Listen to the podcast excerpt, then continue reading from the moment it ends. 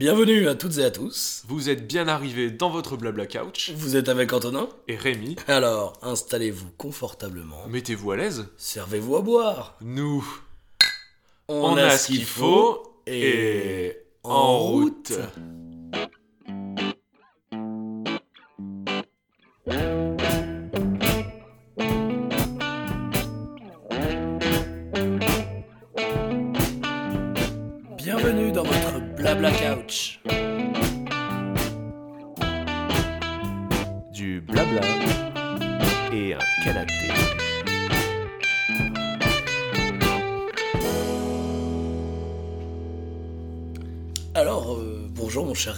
Bonjour Antonin, comment vas-tu? Bah très bien et toi? Ça va, ça va. Et vous, comment allez-vous? Comment allez-vous, euh, chers auditeurs? Dites-nous attend- en commentaire. Ah génial. Écoutez, aussi alors là, euh, on va vous dire aussi bien, euh, on est devenu euh, ultra populaire, on sait pas. Ah, Parce qu'on a, bah, on a eu notre première interaction sur Twitter. on a lancé un truc là. on a lancé une bouteille à la mer. Donc n'hésitez pas, voilà, si Ouais. peut-être que vous êtes 3000 et que du coup euh, 10 000, 100 000, c'est 3000 pour nous c'est genre le max quoi. C'est quoi, c'est Sens Critique t'as- Ouais, c'est à un tweet de sens critique. Voilà, donc n'hésitez pas, si vous venez de là, bah écoutez, bienvenue pour votre premier épisode.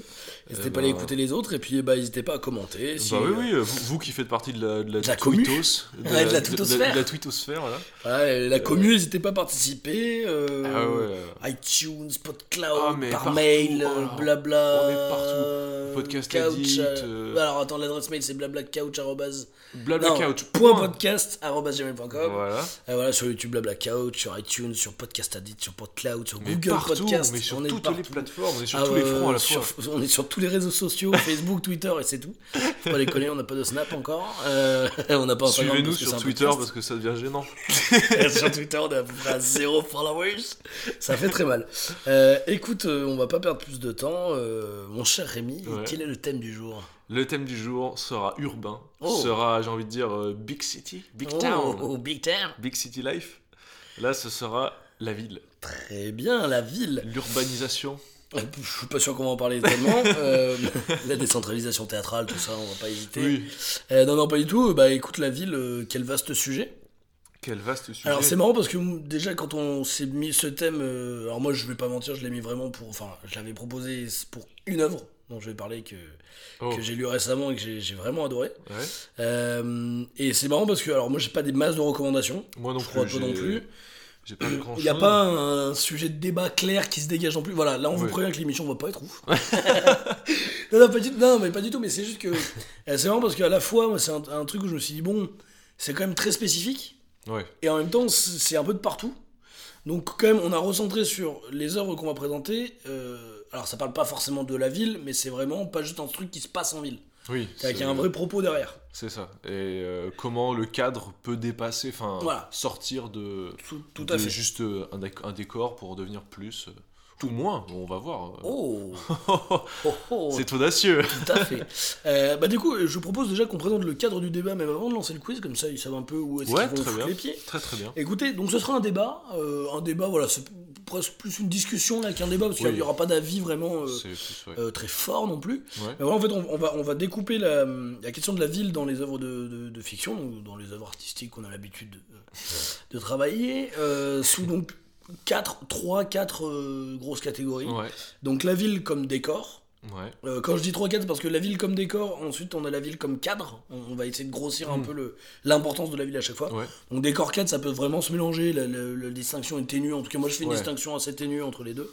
Euh, ensuite on aura donc du coup la ville comme personnage ou comme acteur du récit, vraiment, donc euh, qui, qui aide vraiment à véhiculer un propos là qui est un peu plus gros que juste un cadre où se déroule l'action. Ouais. euh, Et enfin la ville comme propos, vraiment, où la ville est au centre euh, du propos de l'œuvre.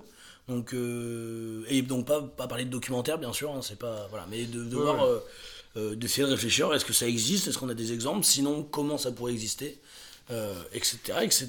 Écoutez, cette semaine c'est Rémi qui fait le quiz. Et Je propose qu'on ne perd pas plus de temps. Mon tour. Et qu'il se jette, je vois toutes les réponses, donc c'est cool. Ah bah. Euh, voilà, j'ai- déjà une petite réponse pour une prochaine, vous allez être... euh, La prochaine fois, je cacherai mes feuilles. Ce serait peut-être pas mal, ouais.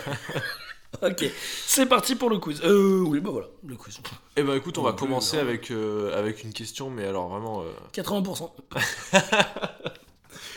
Non, alors avec euh, vraiment une question de base, quelle est Allez. la plus grande ville du monde? En superficie? Alors là, on va parler en termes de population pour commencer. Et Oh. je te le dis tout de suite, il y a un petit piège. Ok, c'est pas Shanghai quoi. Il y a un petit piège. C'est pas densité au mètre carré. hein. C'est pas la Euh, densité, c'est vraiment le nombre de gens Ah qui y ouais, c'est vraiment en termes de population. ouais, ouais. La plus grande ville. euh, bon, s'il y a de un piège, est-ce que c'est en Asie déjà? Ça se passe en, ouais, ouais, ça se passe en Asie, vraiment, clairement. Moi, je dirais quand même euh, bah, Bombay ou New Delhi. Je dirais New Delhi. New Delhi? Alors, euh, Est-ce que c'est chinois comme ville? en fait, la première ville, C'est Shanghai. c'est plus, c'est pas vraiment une ville en soi, c'est plus considéré, enfin, c'est une mégalopole en fait. C'est considéré Ouais. comme une, une, une agglomération de, de villes en fait. D'accord. Mais je connais ou Et c'est, euh, je, je crois pas, D'accord. Moi, parce que moi non plus je connaissais pas en fait. Ok. C'est la mégalopole du delta de la rivière des Perles. Les, les fa- la fameuse, la fameuse Et mégalope. en fait, c'est euh, une espèce d'énorme mégalopole qu'il y a en fait de Hong Kong. Euh, Hong Kong, du coup, euh, enfin le Ouais. cette espèce de Cité-État. voilà de cité-état chi- enfin chinoise. Euh, Enfin voilà, c'est con- situation un, peu, un peu compliquée. Euh, mais euh, du coup, euh, la c'est considéré comme la plus grande ville, enfin en tout cas D'accord. considéré comme euh, mégalopole. D'accord, euh, ok. ouais. la plus la- euh, qui, enfin, qui a le plus de, de population après enfin là où je dis que c'est un peu de la que c'est un peu un piège et que c'est de la triche c'est qu'en fait c'est pas une vraie ville en fait. Et que Si le- on parle de vraie ville, catch encore ta réponse, je vois toujours 80% de gens qui habitent en ville, là, j'imagine. mais Euh, non. Je sais pas si c'est ça, mais j'ai imaginé quoi, j'ai Ah, vu mais tu- 80%. tu peux- t'es- c'est comme sur c'est comme sur la console tu peux pas t'empêcher de regarder l'écran allez devant t'es- on, c'est on est incroyable côte à côte sur notre canapé, tu me la- l'agites devant le visage, j'ai peur. ok ok. Alors bon la plus grosse ville du coup. Alors, est-ce que c'est une ville chinoise du coup? C'est pas une ville Ah, chinoise c'est indien. c'est pas indien. Quoi? Ok, euh, c'est c'est asiatique. c'est asiatique Singapour? Non, pas tant de gens. Euh, c'est quoi? C'est en. C'est Tokyo? C'est Tokyo Ah, je c'était en termes de densité Tokyo, mais je pense pas que c'était en termes de nombre de. et ben il y a 42 millions d'habitants à Tokyo Il n'y en a pas plus à New Delhi, ou à Bombay, ou à Shanghai Euh, ben, pas, sur, pas dans les chiffres que j'ai trouvés. D'accord. Bon, je rappelle que c'est ne sur Topito. jamais ses sources. Si on les cite, mais c'est juste que c'est Topito, donc. euh. Allez voir sur Topito si jamais eux ils citent leur source, quoi. non, non, je suis pas allé prendre sur Topito cette fois, mais euh, peut-être que c'est pas fiable. Direct wiki, quoi.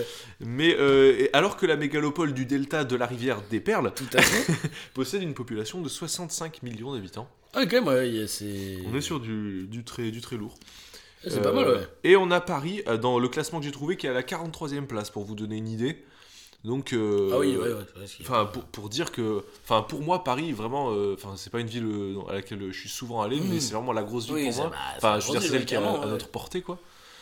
Et enfin, comparé à, enfin, voilà, à Tokyo, Oui, c'est. Déjà, il doit y avoir 10 villes américaines presque de- dans le top. Ah oui, ah oui, oui, oui, bien sûr. Ouais. Ouais, ouais, ville américaine aussi, ouais. Carrément. Alors, on va continuer euh, dans les plus grandes villes. euh, dans- Bon, déjà, j'ai pas été bon. on va- 80%. On va continuer dans nos, dans nos classements avec les plus grandes villes de France cette fois. Mhm. Alors là, en termes de, population, je pense que tu vas trouver toujours. facilement Oui. le top 3. Paris, Marseille, Lyon. Paris, Marseille, Lyon. Dans cet ordre-là. Facile. Maintenant, je vais te demander un truc vraiment plus compliqué, Le top 16. qui est en, en termes de superficie. Ah, ok. Et là, c'est vraiment... Paris, j'imagine, non, quand même, la première?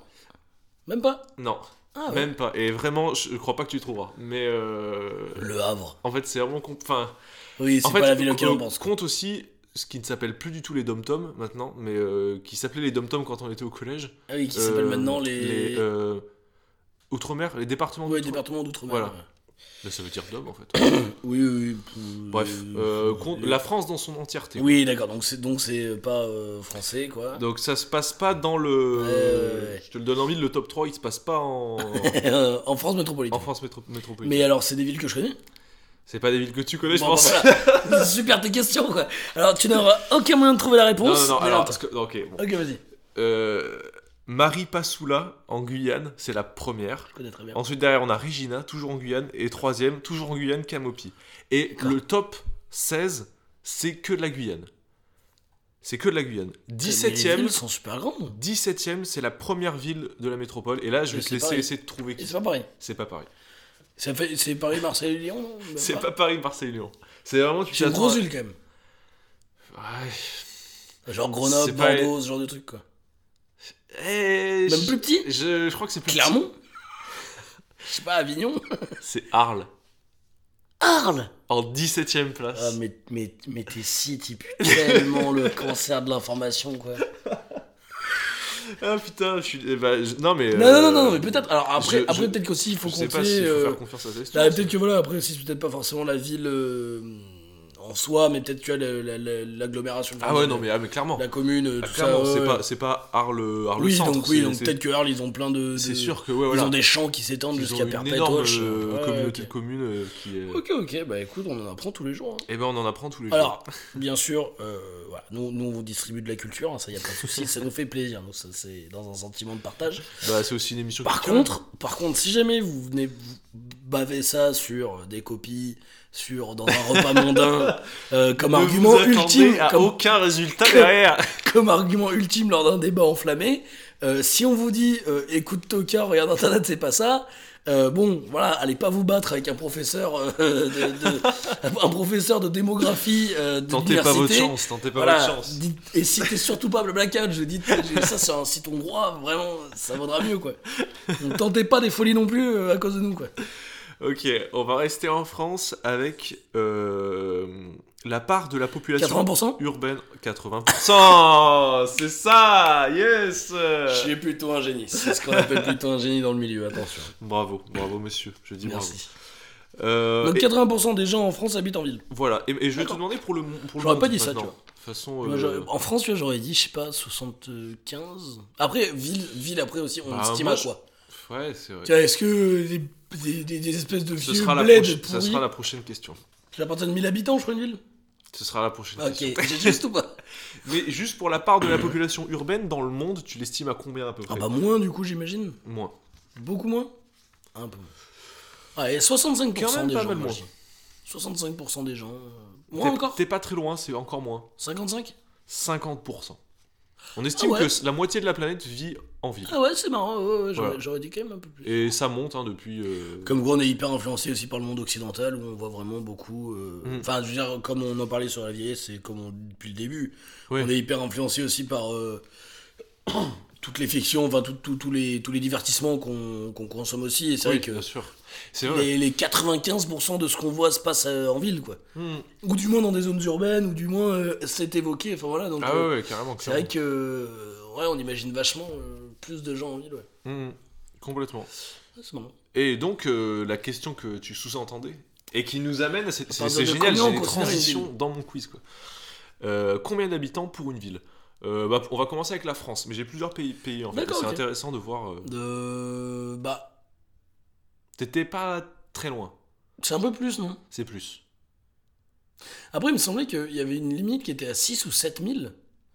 Mais alors, ça doit pas être pour une ville, ça doit être pour une zone urbaine, euh, pour un, Euh, un terme ouais. plus technique, je pense. Ça doit être autre chose. ouais. Parce que du coup, euh, bah, je sais pas, euh, 1500 C'est 2000 habitants. 2000 habitants. À 2000 partir habitants, de t'as une 2000 ville, quoi. habitants, on- en France, on dit que. euh, on- C'est vraiment pas beaucoup, 2000 habitants. Ah, c'est pas, ouais, c'est pas beaucoup. euh, carrément. Enfin, C'est- d'un côté, c'est beaucoup parce que bon, on connaît 2000 personnes, c'est énorme, mais d'un côté, ça fait. Enfin, putain, Oh, c'est- 2000 c'est- habitants, ouais. ça fait village. Quoi. Ah ouais, ouais, ça fait vraiment une petite ville. Euh, ouais, petit- carrément. petit indice, euh, la ville d'où tu viens, on est à combien? On est sur 7000, je crois. Ah ouais, Il me semble qu'on est sur 7000, ouais. ah, j'aurais dit 15. Dédicace, à... Ressenti 15. Dédicace à l'Ardèche. euh. Ah, Est-ce que tu veux nous communiquer le nom de ton village ou t'as peur que des fans en furie te suivent et trouvent les, la baraque de ton père ou de ta mère? Que- Non, non, j'ai- aucun, aucun problème à le dire. hein. Ça vient de Saperlouse. Ça vient de Saint-Perlouse. Euh, village euh, ter- terre de contraste. Saint-Péret, village de caractère s'il en Village de est. caractère s'il en est. Très bon vin. Et moi, je, je viens de Montélimar. euh, Je, enfin, d'origine, attention. hein. Euh, je n'en parlerai pas, mais euh, je serai pas une recommandation. Mais bon, Georges Brassens a fait une musique euh, sur Montélimar, C'est beau. ainsi que les Beatles. Donc voilà, calmez-vous un petit peu. On a du haut, du haut niveau. Euh, on va rester sur cette question, juste, euh, je vais te donner d'autres, enfin juste au niveau info Oui. pour te dire, au Danemark par exemple, à partir de 200 habitants, ils considèrent que c'est une ville.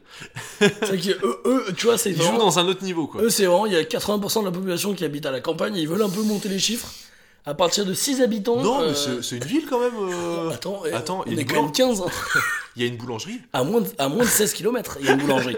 Donc au bout d'un moment, on est presque une mégalopole à ce niveau-là. Quoi. puis il y a quand même une route, hein, euh, elle est pas si dégueu.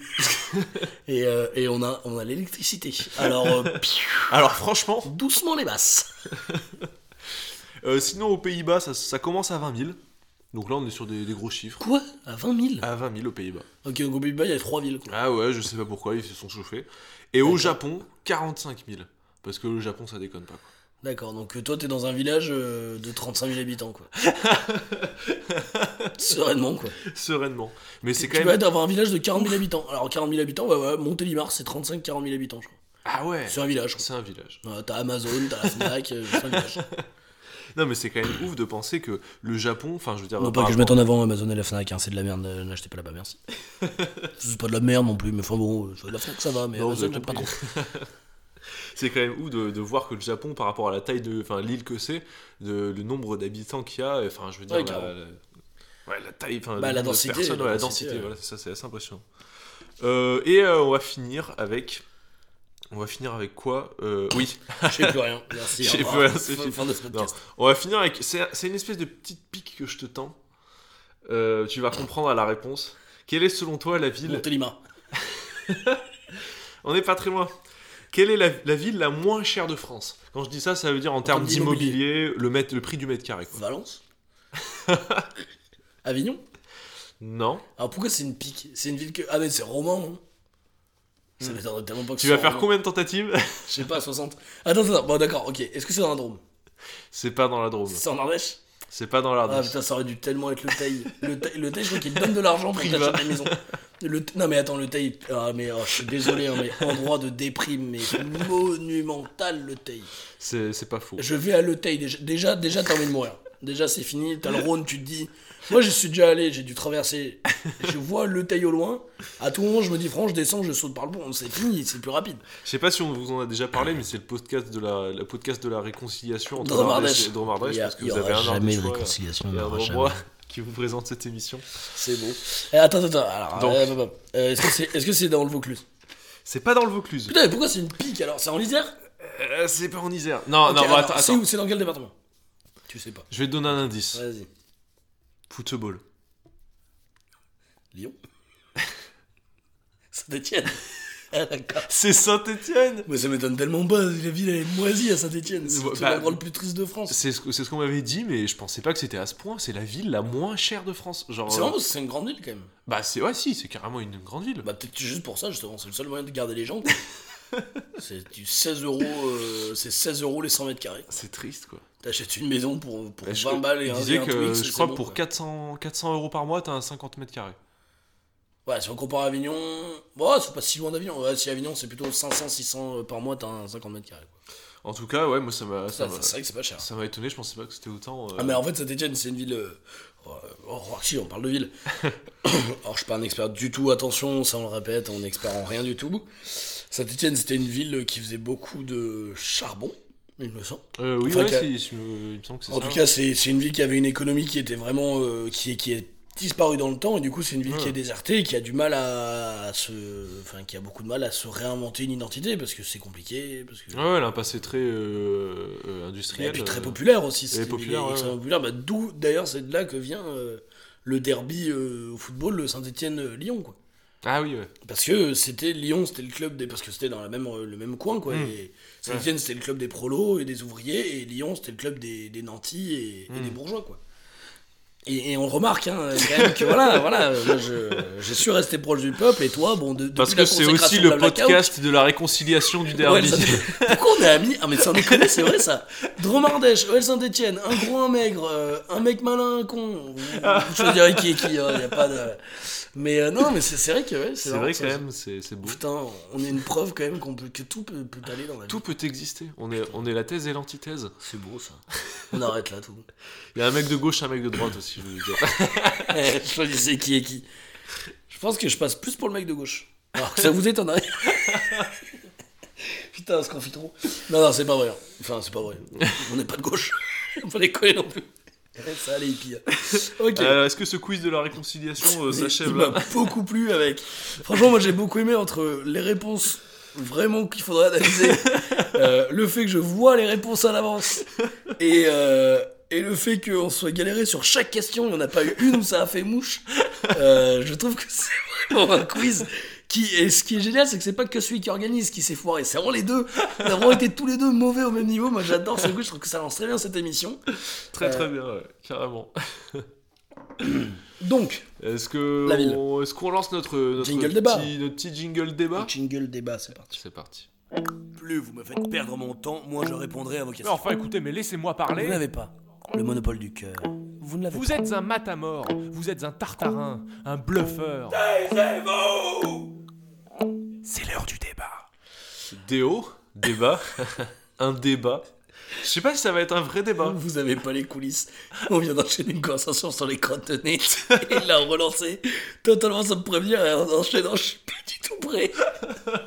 Je suis pas du tout prêt à parler de ville. Alors, et, euh, débat. Alors oui, voilà. Donc on va appeler ça euh, conversation euh, soutenue. Ouais. Du du coup, faudrait un jingle conversation. non, faut soutenue. pas se chercher non plus. Ça. Le jour où on aura 10 abonnés, peut-être qu'on refera les jingles. Mais d'ici là, ça. On est à 6, je crois, Sur sur, YouTube. YouTube. Alors il y a moi, Ce qui me rend très il y a mon père. Et je pense qu'il y a, y y quatre Roumains qui se sont perdus. euh. Ah, et j'ai un pote à moi, c'est possible. Ah, voilà. Il y a peut-être Louis d'ailleurs, voilà. en soutien. On quoi. te salue, Louis. Oui, on te salue. Merci pour tes conseils. Euh, c'est, bah, on, on a adoré t'avoir dans l'émission, mais c'est vrai qu'on fait deux fois moins de vues. Parce que du coup, tu vas pas réécouter l'émission dans laquelle tu étais. que voilà, donc nous en termes de marketing, on n'est pas bon. niveau Quoi. statistiques, on est battu après, donc euh, c'est vrai que les invités, c'était peut-être pas une bonne idée. hein. Un jour, on va inviter mon père et Louis dans le même podcast. Il fera zéro écoute, ça sera fini. Mais peut-être que Sens Critique va nous sauver. Euh, donc euh, Twitter. Suivez euh, l'actualité sans critique, suivez un peu les tweetos qui, qui se baladent. ah, Vous allez voir qu'il y a peut-être Blablacar qui se balade dans le coin. à vos tweets. Euh, du coup, première partie euh, du coup de ce petit, euh, j'allais dire compte rendu sur les villes. Euh, non, mais donc, du coup, la ville comme décor. Ouais, Donc, qu'est-ce que j'entends par là? Donc, pour différencier un peu avec euh, le- la ville comme cadre, ouais. comme le cadre d'un récit, j'entends la ville comme décor vraiment comme un, uniquement dans un but visuel. C'est-à-dire que on ne dit rien du fait que ça se passe en ville, ça n'a pas tellement d'incidence sur l'action quoi que ce soit, contrairement au cadre. C'est un cadre très précis, voilà, ça se passe dans une ville, donc il y a beaucoup d'habitants, donc, euh, Mm. Etc. etc. Euh, vraiment, là, comme décor, c'est juste comme visuellement, euh, qu'est-ce qu'apporte la ville et, euh, et du coup, dans quelle œuvre souvent on retrouve ce truc-là? Par exemple, moi je prenais l'exemple de. alors peut-être que les fans vont me tomber dessus, mais par exemple, Minas Tirith dans Le Seigneur des Anneaux, Ouais, du moins dans les films, de ce qu'on en voit, l'enjeu qu'on retient de Minas Tirith, c'est pas tellement qu'il y ait des habitants dedans, c'est pas tellement que ce soit une ville, ouais. c'est que ce soit censé être imprenable. Hmm. Mais ça pourrait être une forteresse, ça pourrait être euh, deux bouts de pierre avec un gars qui dit que c'est imprenable. Ça aurait, Ça aurait été vachement classe. moins classe. Non, mais voilà, l'idée c'est que ce soit un endroit imprenable, pas tellement que ce soit une ville. Hmm. Enfin, le fait qu'il y, ait des- il y ait des civils au milieu et tout ça, on s'en cague un peu, quoi. Je me permets de dire on s'en cague. Parce que... Tu... Bah, permets-toi. Je- euh, j'y vais. Du coup, vraiment, donc la ville comme décor. Moi, je. je... Qu'est-ce que qu'est-ce qu'on a à dire là-dessus? Pff, Rien. hein. Moi, j'étais pas pour. Super. non, mais donc, du coup, déjà, déjà première, euh, première euh, constatation de notre part Ouais. euh, la ville offre tout de suite un décor, euh, une- un visuel qui est parlant. Ouais. C'est-à-dire que tout de suite, tu vois une ville, euh, t'as as quelque chose qui, qui se. bah, alors, bien sûr, hein, comme plein d'autres choses, mais ce que je veux dire, c'est que la ville, elle dégage ce. En fait, c'est là où on s'en rend compte quand on a fait cette distinction entre décor et cadre, c'est qu'en fait, la ville, rien que même quand elle ne sert que de décor, elle impose presque immédiatement un cadre, en fait. Hmm. Elle- a du mal à rester que comme un décor. Ouais. Parce que, comme je disais, une Bien ville, sûr. tout de suite, ça t'évoque des habitants, des trucs et tout ça. Ouais. Donc des fois, dans l'œuvre, le narrateur, enfin l'auteur du récit ou l'autrice, euh, ne s'en sert que comme d'un décor. Mais je trouve que le spectateur, il est forcément dans un rapport de cadre. Hmm. Lui, il va s'inventer, lui, il va se raconter tout de suite quelque chose. Tu lui dis, euh, les orques attaquent une ville, bah tout de suite, t'as, bon, bah il y a plein de monde, il y a une garde, tu vois, tu vraiment tout un truc autour Ouais, qui est très précis, quoi. Du coup, déjà, en fait, la ville que comme décor, c'est presque, presque impossible, en fait. Bah euh, ouais, ouais, bien sûr. C'est Enfin, tout, de suite, en tout cas, ça interfère avec euh, avec les possibilités qui, qui vont avoir lieu dans le- Hmm. dans, dans l'action, dans Tout à fait. par rapport au scénario, tout ça, ouais, carrément, ouais. Ouais, ouais. Enfin, euh, en tout cas, euh, juste, moi j'ai j'ai du mal à. euh, Je commence à plus voir maintenant la, ce que tu mets, la différence que tu mets avec le cadre, mais c'est vrai que j'ai du mal à, trouver des, des œuvres fictionnelles, par exemple, là maintenant, où je pourrais classer la ville comme seul décor. Tout à fait, ouais. Euh, parce que, bah, euh, ouais, avec Minas Tirith, par exemple, je trouve que ça marche bien, mais euh, je j'arrive pas trop à en trouver d'autres, tu vois. Oui, non, tout à fait. Bah, c'est vrai que c'est quelque chose de. Enfin, c'était plus dans l'idée d'ouvrir le truc, de dire, bah, en fait, la ville, c'est jamais vraiment juste un décor. Hmm. Contrairement à ce qui peut être une plaine. Tu vois, une plaine, euh, c'est un décor, en France. Enfin, Oui, oui, pas vraiment de propos, quoi. Euh, la ville, je trouve qu'elle a, a très souvent un propos. Elle, elle dégage très souvent quelque chose. Après, peut-être que si on cherche pas du bon côté, peut-être qu'aussi la ville, euh, ce n'est qu'un décor, par exemple, dans, dans quelque chose, dans des films. euh, bah, tu vois, on parlait de convoi exceptionnel par exemple. Est-ce que si ça se passe dans un petit village, est-ce que ça change Hmm. grand Hmm, bah, ouais, je sais pas. Oui et non. Mais en, en même temps, en fait, forcément oui, parce que en fait, je pense que la ville, euh, comme encore une fois, hein, certainement d'autres choses, mais je pense que la ville euh, nous raconte quelque chose, même si c'est pas du tout le but de, de, de- de la personne qui Ouais. crée l'œuvre. Ouais, ouais. C'est-à-dire que tu vois, bah, comme on disait, euh, bah, je pense que tu vois, tu fais un ville, qui, tu fais un. bah hier, on a vu quelque chose qui n'a rien à voir avec la ville, mais on a vu un film qui s'appelle Ah oui. Raoul Taburin, Ouais. un secret. Ouais. Bah ça, typiquement, ça se passe dans un village, même s'il n'y a pas de propos tellement autour du film. Enfin, ça pourrait se passer dans un quartier, dans une ville, ça pourrait Mm. passer. Mais malgré tout, le village nous dit quelque chose. Ah ouais, ouais, c'est un moment, du coup, c'est un endroit paisible. Je veux dire, c'est que je Ouais, sais pas s'il y a un vrai propos derrière de la part de l'auteur, mais en tout cas, dans les faits, Ah oui, oui. ça nous donne un propos, quoi. Donc ça, ça fait vraiment un cadre vraiment Ça précis. l'ancre à- dans une réalité aussi euh, euh, qu'on rapproche aussi de certains trucs. Enfin, moi, je sais que tout de suite, ça m'a parlé aussi de. de la vie de village, Ah ouais, euh, ouais. de- du fait qu'on soit pas dans le monde. Carrément. Donc, donc non, euh, la ville comme décor, du coup, c'est rare que ça existe. Euh, vraiment que comme un décor. Et Ouais. souvent, c'est un cadre. Et on va voir que même très souvent, euh, enfin très souvent, pas dans la majeure partie des cas, mais dans, dans les, les- les endroits où les villes nous parlent et dont on s'en rappelle, Ouais. il y a quand même souvent un propos qui s'en dégage. Mais donc, du coup, restons à la ville comme cadre. Ouais. La ville comme un cadre d'une histoire. Donc c'est-à-dire une ville où, où on va pas forcément euh, raconter, des, avoir de, de- de discours sur la ville, c'est-à-dire pas forcément de dire, euh, euh, tu vois, n'importe quoi, la ville écrase l'homme, euh, la ville, euh, Oui, oui. un endroit de culture et tout ça, sans forcément avoir de propos ou d'avis sur la ville, juste où ça offre un cadre, vraiment un, un endroit pour développer une histoire. On pourrait se poser la question de quel cadre offre la ville Il suffit pas d'hocher la tête, il faudrait me répondre. je vais pas tout faire non plus. Hein, je- Comment ça, c'est pas radiophonique Ouais, très bonne question auquel je te laisserai répondre. Je l'ai pas vu. Un cadre urbain moi, moi, je quitte le. non, mais c'est bon. Je peux pas travailler avec des gens comme ça. non, mais donc, du coup, quel, quel cadre tout de suite offre, euh, offre la ville euh, Peut-être quel qu'on pourrait se servir euh, d'exemple. Ouais. Pas forcément sans parler de recommandations tout de suite, forcément. Ouais. Mais par exemple, euh, moi, j'avais l'exemple de. Alors, c'est. On va faire autre chose. On va faire autre chose. Pour- non, mais pour nous lancer, pour, pour, parce que là, je veux parler de quelque chose, mais on va faire autre chose. Ouais. On va commencer, euh, on va un petit peu oublier le cadre du débat, enfin on va pas l'oublier, mais on va le mettre un peu de côté pour parler de quelque chose déjà de du plaisir de découvrir une ville dans des œuvres de fiction. Hmm, ouais. On va faire un petit encart sur les, les villes qu'on aime. Hmm. Pourquoi je fais ça maintenant? Parce que du coup, euh, on pourra se piocher dedans sans se spoiler avant, on pourra piocher là-dedans Ouais. pour un peu expliquer le ville cadre, le ville Très personnage. Donc bien. du coup, je, je- je voudrais te demander, est-ce que tu as eu, déjà eu des expériences dans euh, des films, des livres, euh, des séries, comme dans toutes les catégories qu'on a, où il y a vraiment eu des moments de, de ville cool? Hmm, ouais, ouais, ouais, carrément, carrément. Bah là, je, je repensais à justement à Arkham City. Je sais pas si tu y as joué. Alors j'ai pas joué. Euh, ben, euh, donc euh, le Arkham City qui est sorti en 2011. euh, de... Le deuxième jeu Batman. Euh, ouais, ouais, c'est ça. Euh, de Rocksteady et qui est au niveau des au niveau de l'ambiance qui, qui se dégage de d'Arkham te plonge dedans comme moi ça m'était rarement arrivé au niveau d'une espèce d'ambiance entre le polar et ben et le super héros forcément mais euh, vraiment avec un côté vraiment froid et crade à la fois Mmh, ça me fait penser un peu à Watchmen par exemple euh, moi, je trouve aussi que par exemple, dans, les Watch, dans Watchmen, euh, je- pense plus à la BD qu'au film, enfin au comics Ouais. qu'au film. La ville.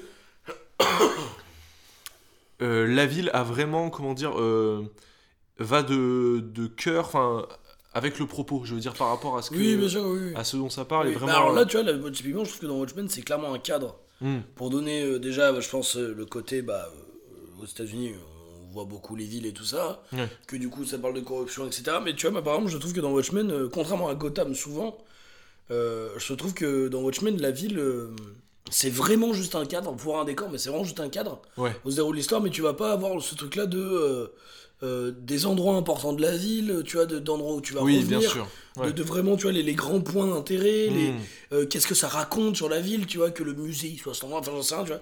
Alors Ouais. que je trouve que dans Gotham, euh, parce que tu vois, je pense qu'on a beaucoup plus d'exemples de Gotham avec euh, les jeux vidéo, les films, Ouais. les séries, les dessins animés, les comics et tout ça. Mais je trouve que Gotham, tu vois souvent qu'il y a un vrai propos autour de cette ville-là en particulier. hmm. Gotham, c'est bah, la ville de Batman, mais du coup, c'est la ville de la mafia, c'est la ville de la corruption, c'est enfin, c'est vraiment la ville qui était tellement pourrie qu'elle a poussé un homme à devenir un, un, un- un justicier et tout ça. Je trouve que déjà, par exemple, Go- euh, euh, Gotham, il y a- il y a- elle dépasse le cadre de cadre et elle rentre dans presque personnage à part entière, voire même propos, Ouais, ouais, ouais. où il y a Carrément. vraiment ce truc-là. Et je trouve que dans Watchmen, en effet, c'est un cadre qui est, qui est évident. Enfin, j'avoue que Watchmen, je le vois pas ailleurs que dans une ville vraiment euh, où il y a plein de monde, tu vois, où Mm. ça grouille et tout ça, mais pour autant, je, je vois pas forcément de. Autre chose que qu'un cadre, enfin, mais Ouais. je suis d'accord avec toi du coup. Je mais comprends, Batman euh, Arkham City, ça aurait presque pu être une recommandation, parce que là, vraiment, la Ah, ville mais est ouais, centrale. ouais, quoi. mais c'est une recommandation, je pense, j'en reparlerai tout à l'heure. parce que là, en gros, en gros là, dans ce moment-là aussi, on va peut-être parler de, de- de choses aussi dont on n'a pas. Enfin, par exemple, moi, je voudrais parler absolument des Assassin's Creed, Ouais. avec les villes dedans. Euh, je sais que je vais pas faire une recommandation de ça, parce que ça n'a rien à voir avec le, le truc de ville. Enfin, je veux dire, Assassin's Creed, le cœur du jeu, c'est pas les villes. Mm. Mais c'est un, un- un truc Ouais. qui est très important pour moi dans mon expérience de joueur. Ouais. Et bah, d'ailleurs, j'en parlais maintenant. Assassin's Creed, euh, moi, les jeux m'ont fait tenir, euh, je les ai pas tous faits, mais une grosse partie. Et d'ailleurs, euh, j'ai beaucoup aimé le dernier qui se passe en Grèce antique. Mais il me manque un petit quelque chose. Ouais. Parce que moi, ce que j'adorais dans Assassin's Creed, c'était euh, sauter de toit en toit dans des villes. Mm. Euh, je me rappellerai toujours quand tu découvres la première grosse ville dans, dans le premier. Donc, t'as Damas, t'as, je crois que t'as Jérusalem, mais moi, je me rappelle vraiment de Damas avec un style un peu plus européen qui me parlait du coup plus. J'aimais beaucoup le Moyen-Âge européen et tout ça. Donc, avec des Templiers et tout ça, où vraiment tu te sens, euh, t'as l'impression que tu peux tout faire. Hmm. Euh, J'y ai pas pensé, mais t'avais Mirror's Edge aussi. Euh, le jeu de Ouais, parcours, bien sûr, bah, ça pareil, fait- tu découvres une Ouais, ouais, ça fait partie de mes recommandations, Ah, bah, j'en reparlerai tout à l'heure. Et j'avais, j'ai totalement zappé. Ouais. Et donc, bah, par exemple, Assassin's Creed, bah, t'as Black Flag où t'es dans les où t'es, t'es un pirate, mais du coup, tu découvres un peu les villes les Mm. pirates de l'époque, comment ça s'agençait, tout ça. En plus, Assassin's Creed, ils ont vraiment l'habitude de travailler avec. alors, il y a- il y, a plein de. de de non-sens historique, enfin je veux dire c'est aussi euh, c'est, euh, c'est une fiction donc après ils Mm. réinventent les éléments historiques mais ils font quand même assez gaffe ils travaillent avec des, avec des, des historiens tout ça des, des archéologues et tout pour vraiment essayer de montrer une, une vraie vision euh, Mm. de ce que c'est enfin une Ouais, vision ouais. assez réaliste quoi et donc par exemple le- le Assassin's Creed Unity qui se passe à Paris n'a d'intérêt que pour la que pour voir Paris quoi Paris pendant la Révolution Ah ouais. et c'est- génial, mais franchement, le, le- le jeu ne tient qu'à ça, parce qu'il est buggé, l'histoire on s'en tape, euh, on la connaît. Le système de jeu a pas, évolué depuis des années, donc euh, c'était Ouais, toujours pareil et tout ça, mais, de bon, tu, tu vas à Paris et c'est génial. T'avais Mm. les quartiers, t'as les beaux quartiers, les quartiers pauvres, t'avais vraiment. euh, Génial. T'avais l'espèce de, de, de grand bazar, euh, je sais plus comment ça s'appelait, la cour des miracles, t'avais vraiment les Mm. quartiers ultra pauvres et tout. ouais. Et ça, c'est ultra, ultra agréable. Et, et dans Assassin's Creed, mais comme dans d'autres jeux aussi, c'est ça dont j'aimerais bien parler, t'as cette espèce de truc où tu. où t'as ce moment, et je trouve que ça existe vraiment dans les villes, moi dans les jeux vidéo, j'essaie de penser à autre chose. Là, c'est en jeu vidéo, hein, mais j'essaie de penser un peu à est-ce que ça fait pareil, tu vois, dans les, à la campagne, dans les. Tu vois, par exemple, dans Red Dead Redemption et tout, mais il y a vraiment ce truc-là où je trouve que. Tu découvres des villes, elles te paraissent. euh, impossibles, tu vois, enfin tu comprends pas tu vois, au début où est le marché, où est le truc, Oui, et ça ouais, tu t'y perds. Ouais, ouais, bien sûr. Et ça, et puis au fur et à mesure, tu commences à découvrir, à découvrir, à découvrir, à découvrir, et du coup, tu, tu te dis, ah, ok, je suis sur la bonne route pour aller là, ah, il me semblait que ça c'était ici, et il y a une Mm. espèce de plaisir, comme quand tu habites au bout d'un an, tu vois, ou six mois dans une ville où tu commences à connaître tes trajets, tes trucs. Ouais, ouais. A vraiment ce truc-là de plaisir, et puis sûr. de redécouvrir des choses, tu vois, ah putain, là il y avait un passage, ah là il y a un secret. Hmm. Et ça, Sunscreen, ça marche vachement bien parce que tu, tu montes sur, tu vois, vachement plus que dans Oblivion ou Skyrim, parce que tu, en plus tu montes sur Oui, les toits, des justement, ouais, ouais, justement, pour moi, je. Et donc du coup, moi je trouve que Assassin's Creed tient beaucoup grâce aux villes, que tu as le plaisir à découvrir et, et à redécouvrir, à découvrir de Mm. nouvelles choses et tout. Mais par exemple, moi j'ai mis dans, dans ma liste des villes cool, Skyrim et Oblivion. Bah voilà, ouais, par enfin, les. Elder Scrolls en général. Moi, je vois là, les Elder Scrolls en, Bon, en plus général. particulièrement Oblivion Je voulais dire aussi, ouais, et complètement. Skyrim aussi. Je trouve que ben ils sont en étant maîtres de dans l'art du open world et de euh, ouais c'est ça ouais, du vraiment du, du monde ouvert avec des tas d'environnements différents euh, à explorer parce qu'il y a vraiment une partie exploration dans ces jeux là en fait aussi. Mm. Je trouve que ils ont apporté euh, à chaque ville des identités propres. Et moi encore, enfin je veux dire des années encore après, moi enfin Oblivion moi c'est un des c'est vraiment le Elder Scrolls qui m'a Mm. le plus marqué. Et vraiment au niveau de l'identité des villes, j'ai trouvé ça hyper euh, hyper fort, hyper Ouais, marqué ouais. et euh, comment dire, ça a changé ma façon de voir le jeu, enfin de le sentir et presque même de jouer en fait au final, d'être dans telle ville ou dans une autre Bien sûr, ouais, et d'interagir avec les personnages qui sont aussi très attachés à leur, à leur Ouais, ville. bien sûr, ouais. Enfin, j'ai trouvé qu'ils ont vraiment donné une identité pour chaque, euh, pour chaque endroit euh, de, de Cyrodiil. que j'ai trouvé quand même un peu moins fort dans Skyrim. Alors, il y, a- il y a des villes qui sont vraiment très originales. J'ai trouvé moins fort aussi. Euh, Il y a vraiment des villes qui sont très originales avec vraiment des histoires et tout. Mais le problème déjà de, de Skyrim, c'est que ça passe tout dans le nord. Donc du coup, t'as Ouais. déjà tout ce côté-là euh, euh, ensevelies par la neige. Enfin, sûr, quand même- ouais, ouais. Alors, vous savez, dans le Nord, t'avais Bruma qui était en dans euh, Oblivion, t'avais Bruma qui était enneigé au Nord, et t'avais vraiment des endroits plus. euh, Ouais, euh, plus lumineux, tout ça, t'avais les endroits marins, aussi, des marécages, des trucs. Non, moi, Oblivion, ouais, c'était. Puis par exemple, moi, quand j'ai fait Skyrim Oblivion, le premier truc que je fais, c'est. Euh, je paye ma charrette pour aller dans toutes les villes, pour pouvoir les visiter, tout ça. Hmm. Skyrim, c'est vraiment le premier truc que j'ai fait, quoi. Ah ouais, ouais. J'ai fait la, la mission niveau 1, et puis après, enfin, la quête numéro 1, j'ai eu assez de thunes, et après, j'ai fait le tour en charrette Ah ouais, c'est de marrant. tous les trucs pour visiter les villes, parce que c'était genre le truc que je voulais découvrir, quoi. Ah, c'est marrant, moi je, je préfère me les garder, tu vois, au fur et à mesure. Ouais, mais on et en avait vraiment parlé. d'évoluer euh, On en avait parlé parce que euh, je me rappelle on avait eu ce débat aussi sur euh, Red Dead Redemption Ouais. parce que je te disais justement que j'avais été spoilé dans une vidéo d'une ville que j'avais pas encore vue donc Mm. j'étais hyper dégoûté et parce que normalement moi je visite toutes les villes euh, et genre, par exemple dans Red Dead j'avais fait ça une fois Euh, dans le 2 là j'avais pris le- tu peux prendre le train pour aller visiter des villes et la campagne m'y avait pas encore emmené donc j'y suis allé et les découvrir je me suis dit putain c'est trop cool mais j'aurais aimé le découvrir par les yeux du personnage qui le découvre Mm. dans le Oui, dans, dans, dans l'histoire Ouais, ouais. donc je me suis gardé une autre ville et, et c'était cool, mais par contre, tu vois, c'est un, de mes- un de mes reproches dans Red Dead Redemption 2, que j'ai fait, que j'ai adoré et tout, mais je me rappelle pas avoir eu de, de, de, coup de poing vraiment quand j'ai vu les villes. Parce Mm. que, euh, euh, en fait, ça ressemble beaucoup à Dead Redemption 1, qui se passe plus tard, donc du coup, les villes sont un peu plus poussées. Euh, euh, chronologiquement, ça se passe plus tard. Ouais. Et en fait, c'est pareil, t'as vraiment la grosse ville euh, moderne, avec vraiment, tu vois, le- pas les voitures, mais presque, enfin, tu vois ce que je veux dire, vraiment les gens en costard et tout, donc pas du tout Far Oui. West. Et après, la grosse ville Far West, vraiment comme tu te l'imagines, tu sais, avec une allée et, et les commerces. Et après, t'as vraiment les petits villages, les petits coins d'intérêt, tout ça, mais je trouvais que ça manquait un peu de justement d'urbani- d'urbanisation. euh, Hmm. J'avais envie, tu vois, de, de voir différents types de villes. euh, tu vois, vraiment deux villes type western, mais comment elles, in- tu vois, quelles sont les différences un peu dedans et tout ça. Ça, c'est un truc qui m'a bon, pas dérangé, mais où j'étais un peu déçu, tu vois, en découvrant le, le jeu. Ouais, quoi. ouais. Mais euh, après, voilà, moi, c'est beaucoup de jeux vidéo, mine de rien, parce que je trouve que c'est là où Ben, aussi t'es le aussi. plus Bah, était le plus maître de la découverte. C'est ça, c'est ça, ouais, bien sûr. Donc, donc ça, mais, mais moi, tu vois, bah, typiquement, Hitman, et le- les nouveaux là qui ont été faits, Hitman 1 Ouais. et 2, t'as des moments du coup dans des, dans des endroits un peu plus fermés, genre des châteaux, des, euh, des quartiers, mais mais il y a, il y a- y a deux, trois missions. Dans le 1, t'avais Sapienza, qui est un village italien, un faux village italien, mais euh, où vraiment t'as euh, l'endroit des commerces, le port et tout ça. Alors c'est déjà assez grand, mais en plus, enfin voilà, c'est un plaisir à découvrir. Et là, Mm. typiquement, Hitman, le but, donc c'était un tueur euh, infiltré. En fait, j'aurais presque pu le mettre en recommandation, parce que la ville est importante dedans, mais bon, c'est vraiment pas le cœur du jeu, quoi. Mais, Hitman, voilà, t'as vraiment ce truc-là où euh, tu dois profiter des mouvements de foule, t'infiltrer, donc euh, t'as les endroits, t'as les, les, les marchés, les commerces, le, le manoir du méchant et tout ça, et donc vu qu'il faut s'infiltrer et tout, ça te pousse à toujours chercher de nouveaux, euh, de, de nouveaux endroits où passer, de, les, les rondes des gardes et tout ça. Et t'as des endroits où t'as des villes, dans le 2, il y a, y, a, y a Bombay, je crois. Il y a une ville en Inde, je sais plus si c'est Ah. Bombay.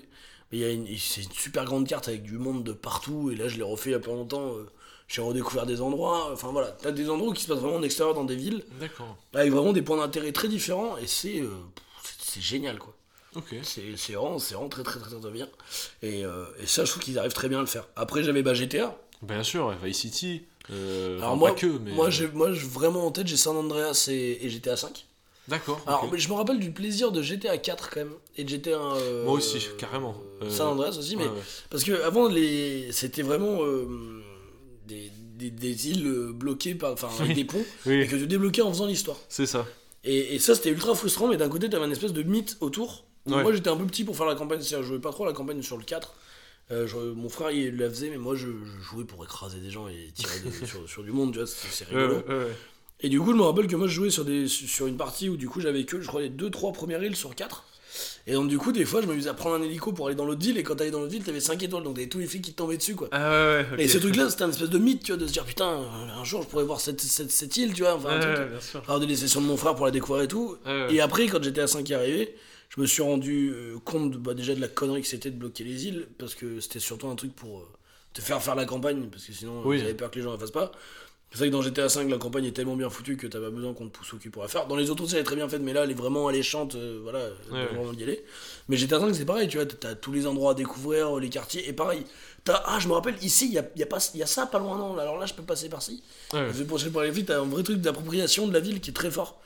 Et je trouve euh, très très agréable. Ah carrément. Bah moi c'est marrant, c'est j'ai pas j'ai pas fait les mêmes, enfin c'est un peu complémentaire, mais du coup c'est moi c'est plutôt Vice City.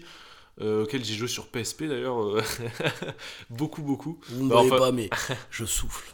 Tout le monde bête avec sa PSP. Mais... Qui est en fait la C'est version. pas une vraie console, Rémi. Ça, existe... ça a jamais existé la PSP. C'est une erreur. Un peu se peut.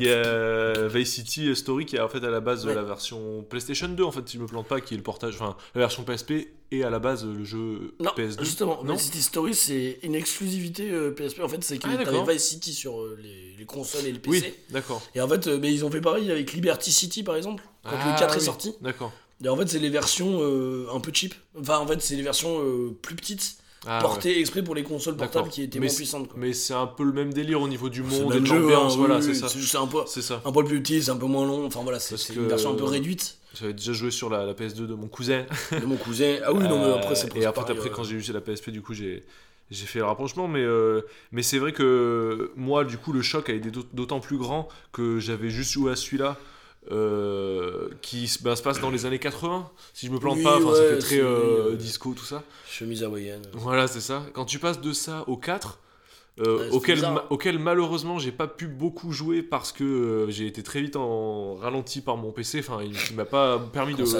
un peu, quoi? de faire beaucoup d'heures dessus, mais en tout cas, j'ai été vraiment touché par, enfin, par le, ouais, le changement d'urbanité. Ouais. Oui. le, comment dire Ouais, c'est pas du tout, c'est plus tout le- la même ville, quoi. Enfin, il y a un truc où avant, t'es dans un oui. truc euh, très. euh, euh, comment, euh, comment dire, Scarface, tu sais. Bah alors, je, Euh, je sais pas de te connaître, mais donc du coup, le GTA, ça se fait toujours de ville Oui. réelle. Donc San Andreas, c'est Los Angeles, comme le GTA V. Ouais, C'est oui, euh, ce qu'ils appellent le Los Santos. Euh, T'as euh, GTA Vice City, je crois que c'est Miami. Je, suis sûr, mais Ouais. je crois que c'est Miami. Oui, je, oui, oui, crois que c'est ça. Donc du coup déjà c'est pas peut-être déjà c'est pas tout à fait la même ambiance quand est-ce que et c'est surtout que le 4 c'est New York. Ouais. C'est un mélange je crois de New York et de Chicago. Et donc du coup euh, c'est vachement plus urbain et beaucoup moins euh, mer, euh, Et, plus- arbre et tout ça quoi. et ça fait beaucoup plus gris, beaucoup Ouais, plus. bah ouais, bien sûr, a un côté très euh, triste. Oui en plus, en le dire. 4 est, est assez sombre en termes Ouais, de... ouais, complètement en termes de, de narration. Sûr. Ah ouais, carrément. Tu, ouais, je sais plus qui t'incarnes un immigré. un russe je crois. Ouais, qui, je crois qu'il qui- est russe, vient, euh, Et, et au niveau du- justement de la narration du scénario, j'avais trouvé ça super. Ouais, pas pu ouais. beaucoup y jouer, mais j'ai trouvé ça très très très très intelligent. Et... Bah, c'est vrai que je- il me semble que beaucoup de gens, euh, quand le 5 est sorti, quand, bah après c'est normal, mais quand tout le monde commence à s'extasier sur le 5, sur l'histoire et tout ça qui était vachement Ouais. cool, qu'on a eu plein de vieux de la vieille qui venaient dire Ah, mais euh, le GTA 4 avec Ouais, machin, l'époque du 4, c'était vachement mieux. Mais euh, non, mais après les mecs de GTA sont quand même très forts pour, pour faire aussi des histoires euh, qui. Enfin, qui sont hyper intéressantes dans un jeu où t'es quand même, Ouais. euh, tu te dis quand même, on va écraser des gens quoi. ouais, mais, ouais. mais, mais ce qui est pas mal foutu, voilà, GTA, la ville, elle est, elle est essentielle au récit quoi. Ah, mais complètement. Et- et- Et, par exemple, alors je- dans le c'est 4, aussi je crois que dans le de 4 jeu. aussi, mais dans le 4, et- et- et moi j'ai vraiment fait la campagne du 5 deux fois, donc je m'en rappelle un peu plus. Mais il y a un vrai propos aussi là-dessus, enfin, il y a un vrai propos sur donc, Los Santos, avec. euh, c'est Hollywood, donc euh, ils appellent ça comment? C'est euh, Merde, enfin, c'est c'est un truc du. Enfin, c'est Ouais, un ouais. faux Hollywood, quoi. D'accord. Euh, mais je me rappelle plus que c'est le, le, le nom du truc. Et, et donc, du coup, ça parle aussi voilà, de, de tout ce truc-là autour des studios de cinéma, de, Ouais. de comment la ville elle existe. Enfin, t'as vraiment une vraie critique aussi de, des villes américaines et de la manière de, de, voir, les, de, de voir les villes. T'as tout un truc aussi Ouais, sur l'hipstérisme, sur ce genre de choses. Bah, dans le 4, t'as une grosse critique sur euh, le rêve américain. ouais, bah oui, bien Et sûr. qui. Enfin, euh, moi je me souviens de ça en tout cas, de justement. euh, une- ça devient presque parodique, mais enfin, Ah bah c'est une oui, parodie oui. qui est très acide. Quoi. Ah oui, bien sûr, bah, ils sont toujours hyper cyniques. Et... Il y avait justement Ouais. d'ailleurs, euh, enfin je trouve comme image assez fort, la statue de la liberté, Oui. qui, est une espèce de, qui a une espèce de sourire crispé, hyper, hyper, Il y a un cœur à l'intérieur. hyper gênant, qui hyper, et voilà, et qui a un, un gros cœur à l'intérieur, Qui qui est enchaîné. Euh, pour parler en gros, je crois, de la, li- la liberté d'expression, si je me plante pas. euh. Enfin, après, il y a plein de théories je là-dessus. hein, pas, moi. voilà. Moi, je pas par contre. euh, on a dit un peu tout. Bah ouais, bah, moi, non, moi, je voulais du coup mettre aussi en avant Minas Tirith, qui est, qui, Oui. qui est une super, enfin, qui est une ville euh, Ah, et euh, puis de le niveau- fiction qui est géniale, quoi, qui donne vraiment envie. euh. Ouais, et puis niveau Ouais, jeux vidéo, il y, a- beaucoup de jeux qui ont. Enfin, Ah, là, moi, je parlais euh, vraiment film. quoi. oui, oui, bien sûr, mais je veux dire. euh, Oui, bah, après, dans les, dans les adaptations. Tout le euh, monde a eu envie de jouer là-dedans après quoi. Ah, mais moi, euh, bah, je me le confie un peu plus tard. Mais, euh, j'ai une histoire avec les Mais j'ai villes des choses à euh, dire. médiévales. Euh, non, bah, juste pour finir aussi, Uncharted, je crois que c'est dans le 2, où il y a un vrai passage dans une ville euh, à moitié détruite par l'armée du méchant.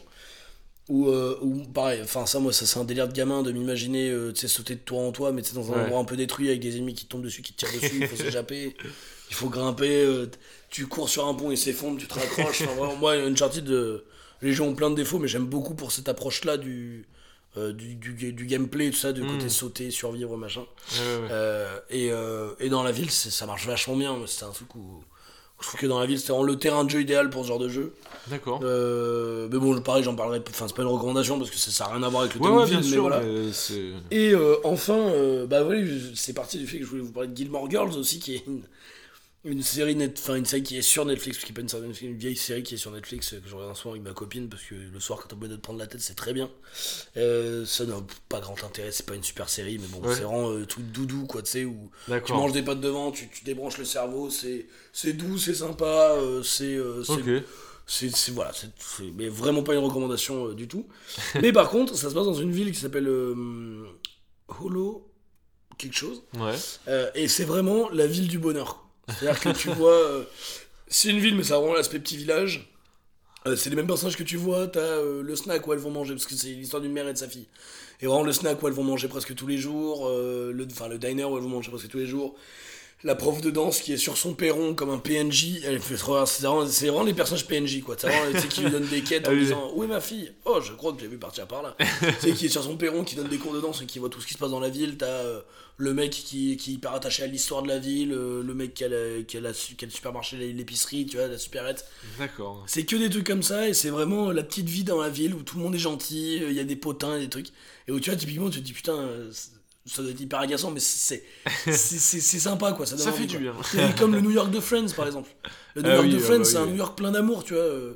Euh, moi, je, enfin, après, voilà, j'avais plein de trucs où c'est pas forcément des recommandations, mais euh, j'aimerais bien en parler comme exemple. J'en profite maintenant parce qu'on reprendra dessus plus tard, mais aussi, t'as des films aussi qui sont des lettres d'amour à des endroits. Hmm. Par exemple, tu vois, le film de Woody Allen. Midnight in Paris. Ah, j'ai. Midnight in Paris.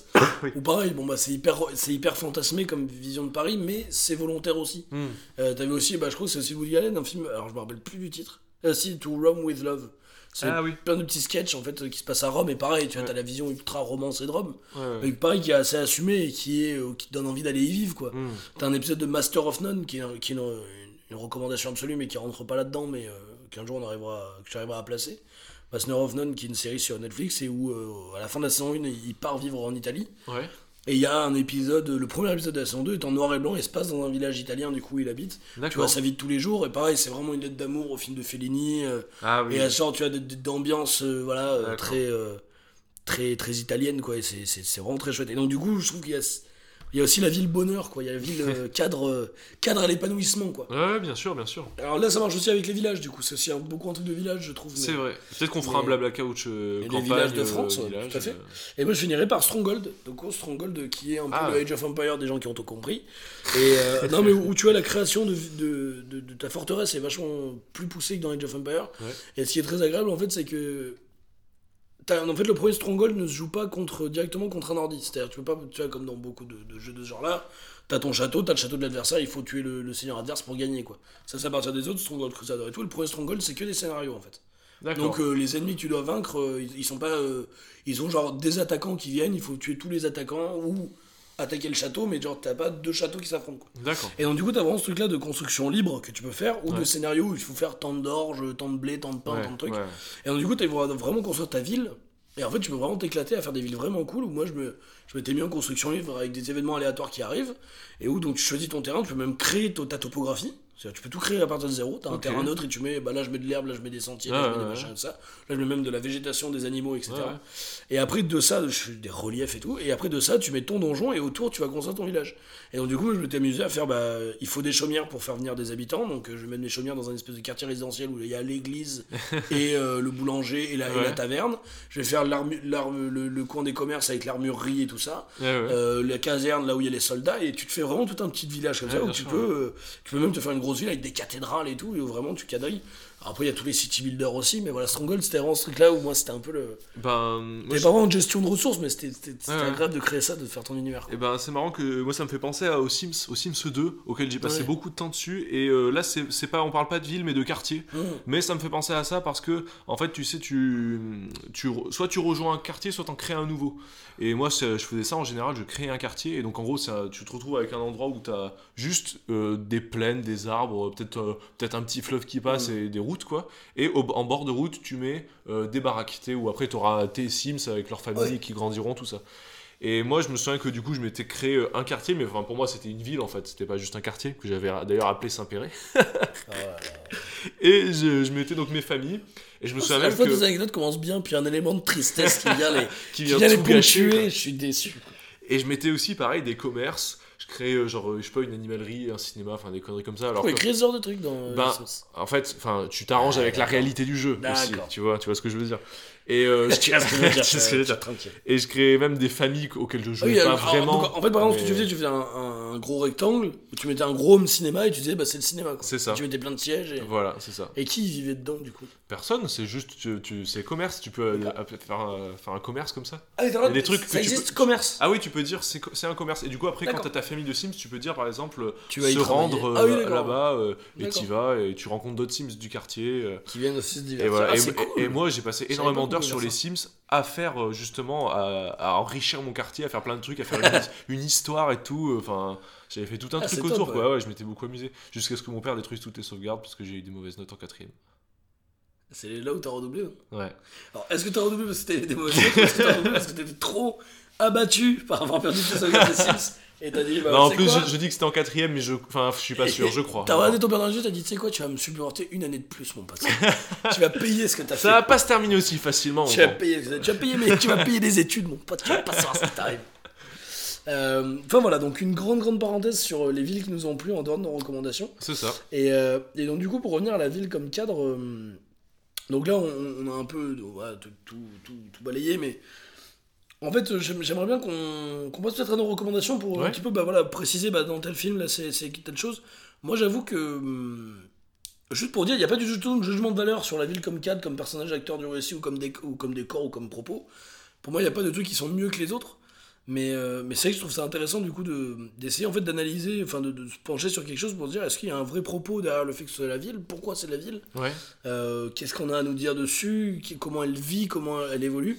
Et ça je trouve que les villes les plus agréables c'est celles où tu sens qu'il y a du... Il y a quelque chose qui est mis derrière quand même.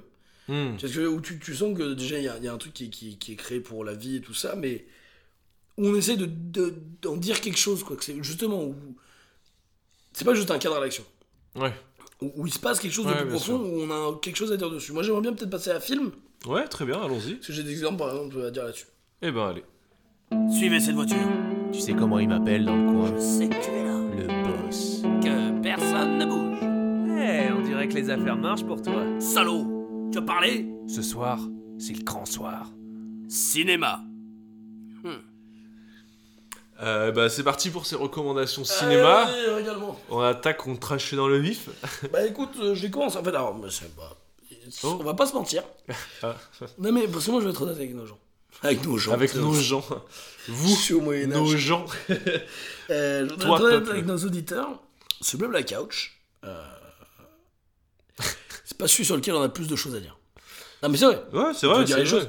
Et moi c'est vrai Mais ça, ça, ça nous empêchera pas de faire deux heures. C'est moi qui te le dis, ça. fait, je sais même pas combien on est déjà là. Ça ça fait Oh. une heure que vous avez entendu, on n'a pas encore fait de recommandation. Euh, non non, moi ce que je voudrais dire c'est que euh, les films que j'ai, et enfin tous les ce que j'ai, euh, enfin là c'est, je pars dans des explications. Eh, tu peux le faire. J'ai deux films, les Ouais. deux films que j'ai, ça fait longtemps que je les ai pas vus, je les ai pas revus pour l'occasion, je l'avoue. Mais euh, c'est des feelings où j'avais- envie d'en parler, c'est des trucs qui m'ont marqué par rapport au- à la ville justement. Le premier c'est To Live and Die in LA, donc euh, on pourrait penser que ça a été traduit Vivre et mourir à Los Angeles. Ouais. En français, pas du tout. Le titre français c'est Police fédérale Los Angeles. Autant vous dire qu'ils se sont envoyés là-dessus, donc de William Friedkin. Ok.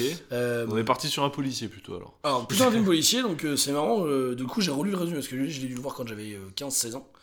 Euh, j'ai j'ai relu donc avec Willem Dafoe et tout, c'est un assez vieux film. Ok. Et bien sûr, j'ai oublié de noter la date, donc je ne saurais pas vous dire quand. Euh, et en fait, c'est un, c'est un film qui est qui m'a marqué justement par rapport à la ville et à l'ambiance qui s'en dégageait. Alors, je dis pas du tout qu'on voit les éléments clés de la ville ni rien, mais le fait que ça se passe à Los Angeles, ça te donne tout de suite. euh, t'as une espèce de chaleur, t'as une espèce de sécheresse, t'as enfin, t'as tout un truc qui fait que ça pèse sur le film et où tu sens que justement la, le- le la ville est totalement un cadre Ouais.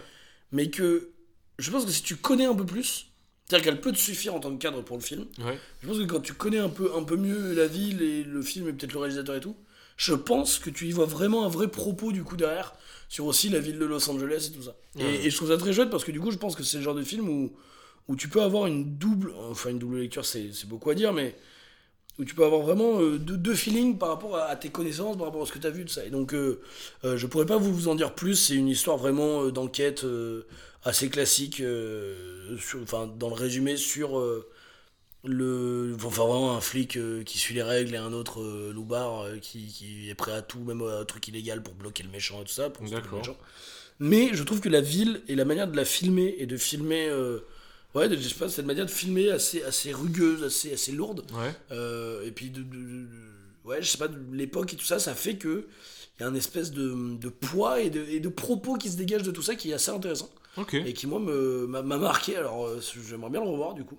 Je sais pas si c'est un grand film, mais je pense que c'est un film qui vaut le coup d'être vu euh, dans le cadre de la ville pour euh, avoir cette espèce de sentiment là, ouais, de- de- d'oppression aussi que peut créer une ville.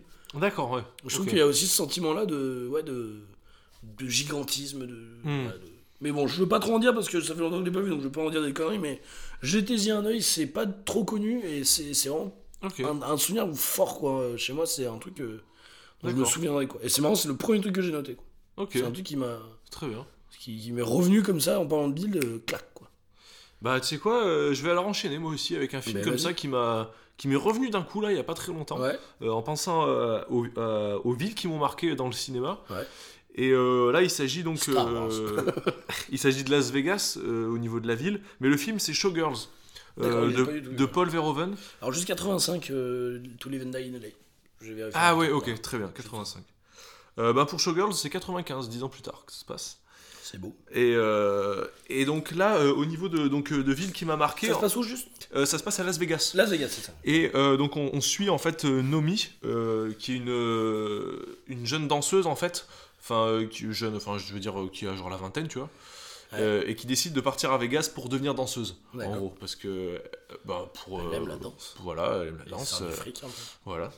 Euh, et euh, seulement, euh, elle va se retrouver très vite à bosser dans des boîtes de striptease. Euh, et euh, comment dire C'est un film qui traite de, de la qui traite beaucoup de donc euh, du, du milieu de la nuit, euh, qui parle beaucoup euh, de Vegas, et qui parle de, de la danse, du show en général en fait. Mm.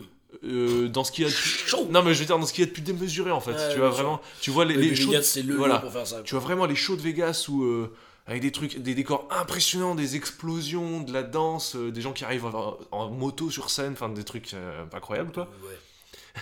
D'américain. Ah mais c'est ça, c'est euh, typiquement Oui, quoi. de la démesure américaine, carrément. ouais, Et aussi, tu vas aussi voir à quel point ce métier est dégueulasse aussi, dans le sens où on se tire la, enfin on se tire la bourre et si je peux te bouffer, enfin si, Ouais. je peux faire en sorte que tu tombes pour que moi je monte, ben c'est ce qui se pas me passera. gêner. quoi. ouais. Voilà.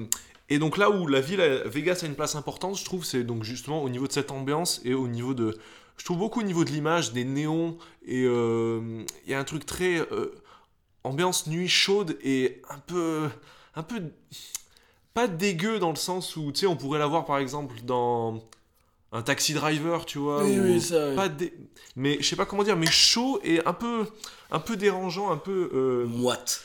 ouais. J'aime Et bien ce mot, moite. Moite un peu, bien. ouais. Et je dirais aussi euh, vulgaire Ouais, aussi. ça. Il y a un côté très vulgaire aussi. Et euh, Pardon, j'ai fait un ouais, c'est ça de. J'ai l'impression que je me fous ta gueule. Pas du tout. C'est un vrai oui, je. ouais, Ça ça. a débloqué. Ouais, c'est ça, les connards. Et en plus, euh, c'est un film que j'ai eu l'occasion de voir au cinéma. Bon, pas en 95, parce que je suis né en 94. Oh, il mais- se livre. Il Ah, se je, livre. je me livre. Mais euh, non, parce que euh, je l'ai vu à l'Institut Lumière à Lyon, où ils font, euh, ils faisaient une rétrospective Paul Verhoeven, et donc j'ai passé la nuit dans le cinéma.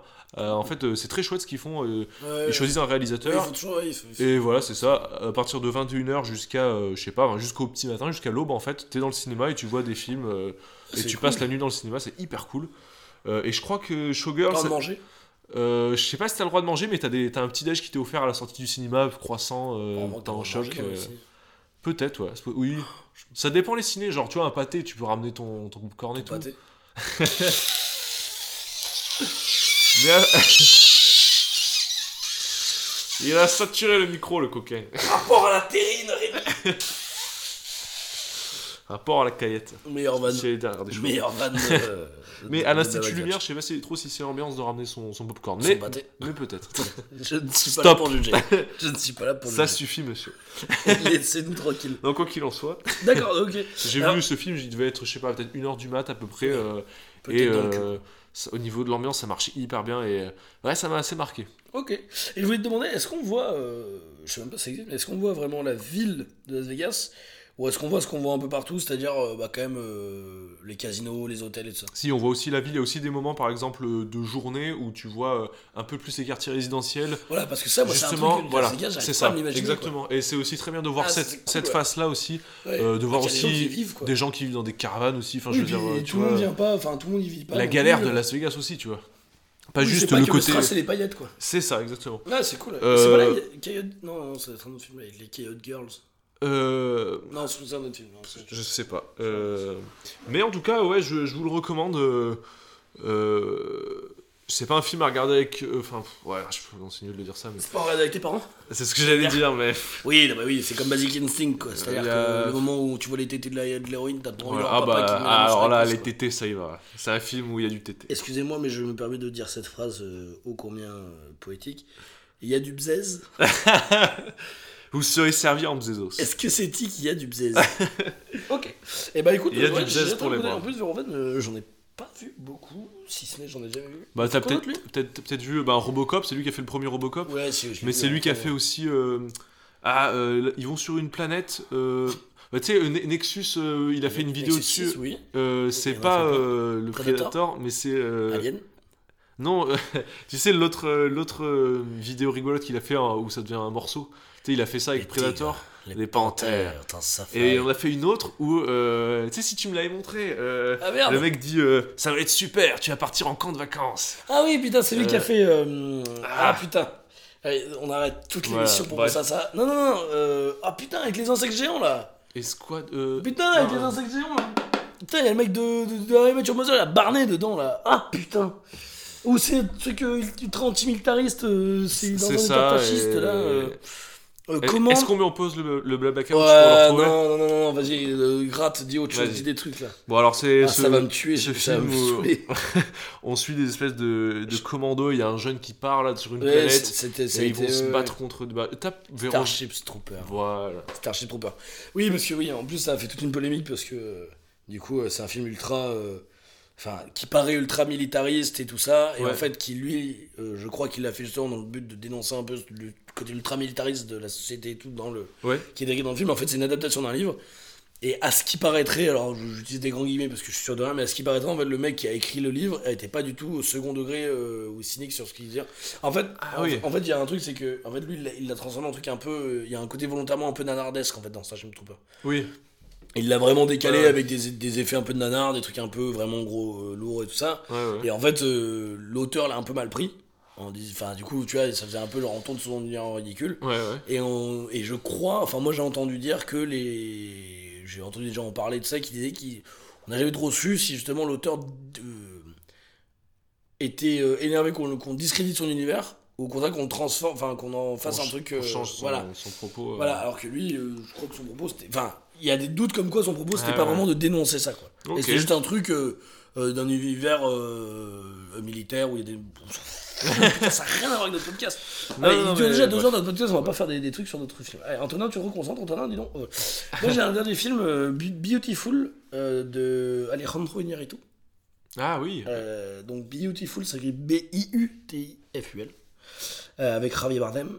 Pareil, ça fait longtemps que je l'ai pas vu, c'est un des, des films qui m'a le plus marqué, je pense, quand je l'ai vu. Parce que c'est hors des Primax Totalax. C'est c'est fini, hein, regardez surtout pas ça si ça va pas fort dans votre vie. Euh, en même temps, regardez pas ça si ça va, parce que du coup vous allez être déprimé. Donc essayez d'être dans un Regardez entre-deux- pas ce film. Essayez d'être dans un entre-deux de je m'en bats les couilles pour arriver à de la déprime. Euh, tout, rien ne va. Euh, Le mec est père de famille seul, sa femme, euh, son ex-femme est bipolaire, il a, il a gardé ses deux enfants, mais il va mourir. Enfin. Que de la joie. Euh, j'ai retenu ce film euh, là pour, pour cette catégorie-là. En vrai, c'est génial. Enfin, moi, j'ai beaucoup, beaucoup aimé. Hein. Mais euh, C'est pas joyeux quoi. ça rentre dans une tradition de. Je me confier là-dessus aussi. Ma mère a une tradition, il y a un cinéma d'arrêt d'essai à Montélimar qui s'appelle Les Templiers, big up. Et, euh, et à chaque fois, du coup, tu as un cinéma d'arrêt d'essai, ça peut rimer avec rigolo, mais rarement, tu vois. Ouais. Et ma mère a une tradition, c'est que des fois le dimanche, elle se- surtout quand j'étais au lycée, elle se chauffait, elle disait Oh, ça, ça a l'air d'être très drôle.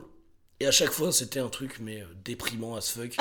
Elle m'a ramené un film en me disant Ah, ça va être super drôle. C'est euh, euh, une fille en Mongolie euh, qui doit se trouver un mari. Et donc, du coup, t'as tous les prétendants qui passent les uns après les autres et tout ça.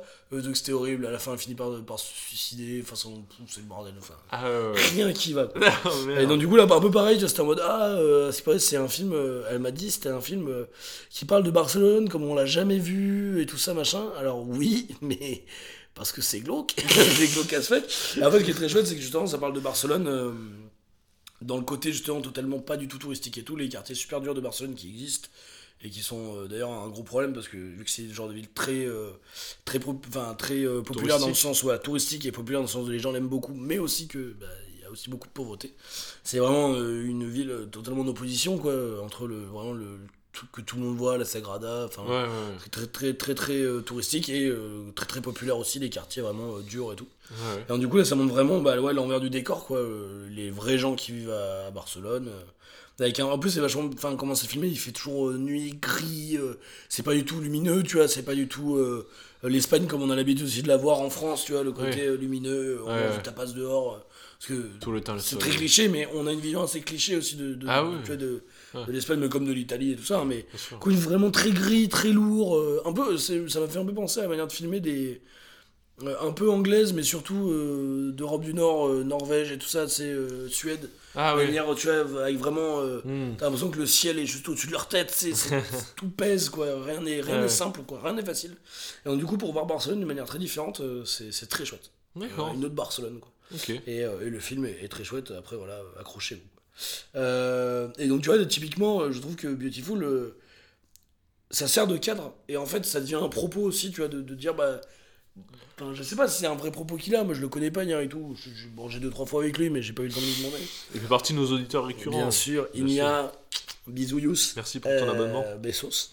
Euh, Non mais voilà, et je sais pas si c'est un vrai propos, mais en tout cas je trouve que tu, tu vois un propos là-dessous quoi. De dire aussi bah, que voilà, c'est une ville aussi qui, qui est très dure, qui, qui, que on cache un peu la misère des gens et tout ça, donc, euh, donc non franchement, euh, franchement une vraie recommandation, une chaude recommandation. D'accord. Chaud de recommandation. J'aimerais faire une petite parenthèse, euh, Ouais. et je sais pas si t'as quelque chose qui va rentrer là-dedans. Ouais. Moi, j'en aurais une. Une parenthèse sur les, les, les villes, euh, enfin les, les, les œuvres qui sont des lettres d'amour à des villes. Ah, Comme je disais, Midnight in Paris, Storm with Love. Je sais pas si t'as quelque chose qui Alors rentre moi j'ai j'ai- j'ai rien qui, qui va là-dedans mais je suis curieux Et Du coup, je, je euh, ferai ton- un petit internet là-dessus. euh, Ouais, très très bien, très très bien. Bibou, bibou, Eh ben, internetos. Internet, c'est parti. Connexion en cours.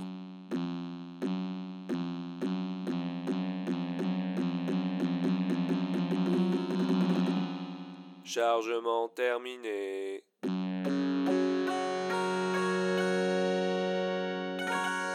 L'intraweb. Internet, la lettre d'amour d'Antonin à quelle ville Antonin? Bah, c'est pas moi du coup qui fait la lettre d'amour. C'est un petit, un, petit, un petit truc que j'ai réalisé moi-même. Il y a 16 vues. Donc... non, bah, et- étonnamment, parce que je pense que ça étonnera peut-être certains de nos auditeurs qui ont entendu un peu ce qu'on aimait, ce qu'on regardait sur euh, YouTube et tout. Je vais vous parler de Cyprien. D'accord, Un petit youtubeur.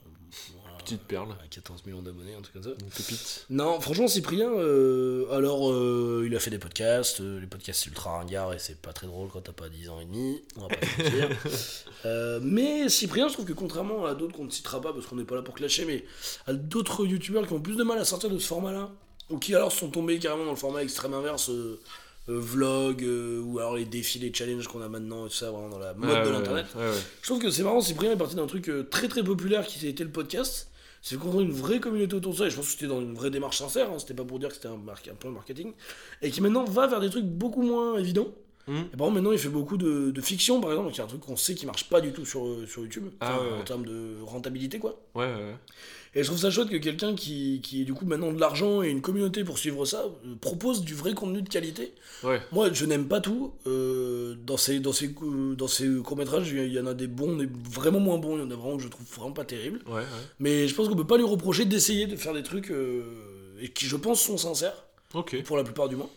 Qui, je pense, sont sincères et de- d'essayer de vraiment de faire de la fiction qui est quand même un genre qui manque sur YouTube. Et je pense que c'est aussi euh, enfin, avec des mecs comme Cyprien qui ont- sont vraiment très connus, surtout chez les jeunes, Ouais. qui pourraient aussi donner le- leur envie à, à d'autres euh, de jeunes créateurs en herbe ou même des gens qui osent Ouais, pas de se lancer en se disant bah si lui le fait, pourquoi pas moi Enfin, je trouve ça vraiment très bien. Et puis c'est aussi un peu pour casser le cliché de oh là là, Cyprien, Norman, Squeezie, ils savent rien faire et tout ça. Je trouve que Cyprien a le mérite d'essayer.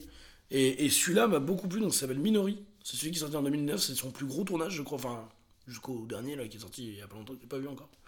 Mais euh, c'est en fait, ça se passe au Japon, donc il a tout tourné au Japon. Et d'ailleurs, euh, la réalisation, c'est François Descraques. Ah Donc, on voit, voilà, donc François Descraques, pour ceux qui nom dit quelque chose, c'est le de le visiteur. Le visiteur du futur, c'est French Pas en fait.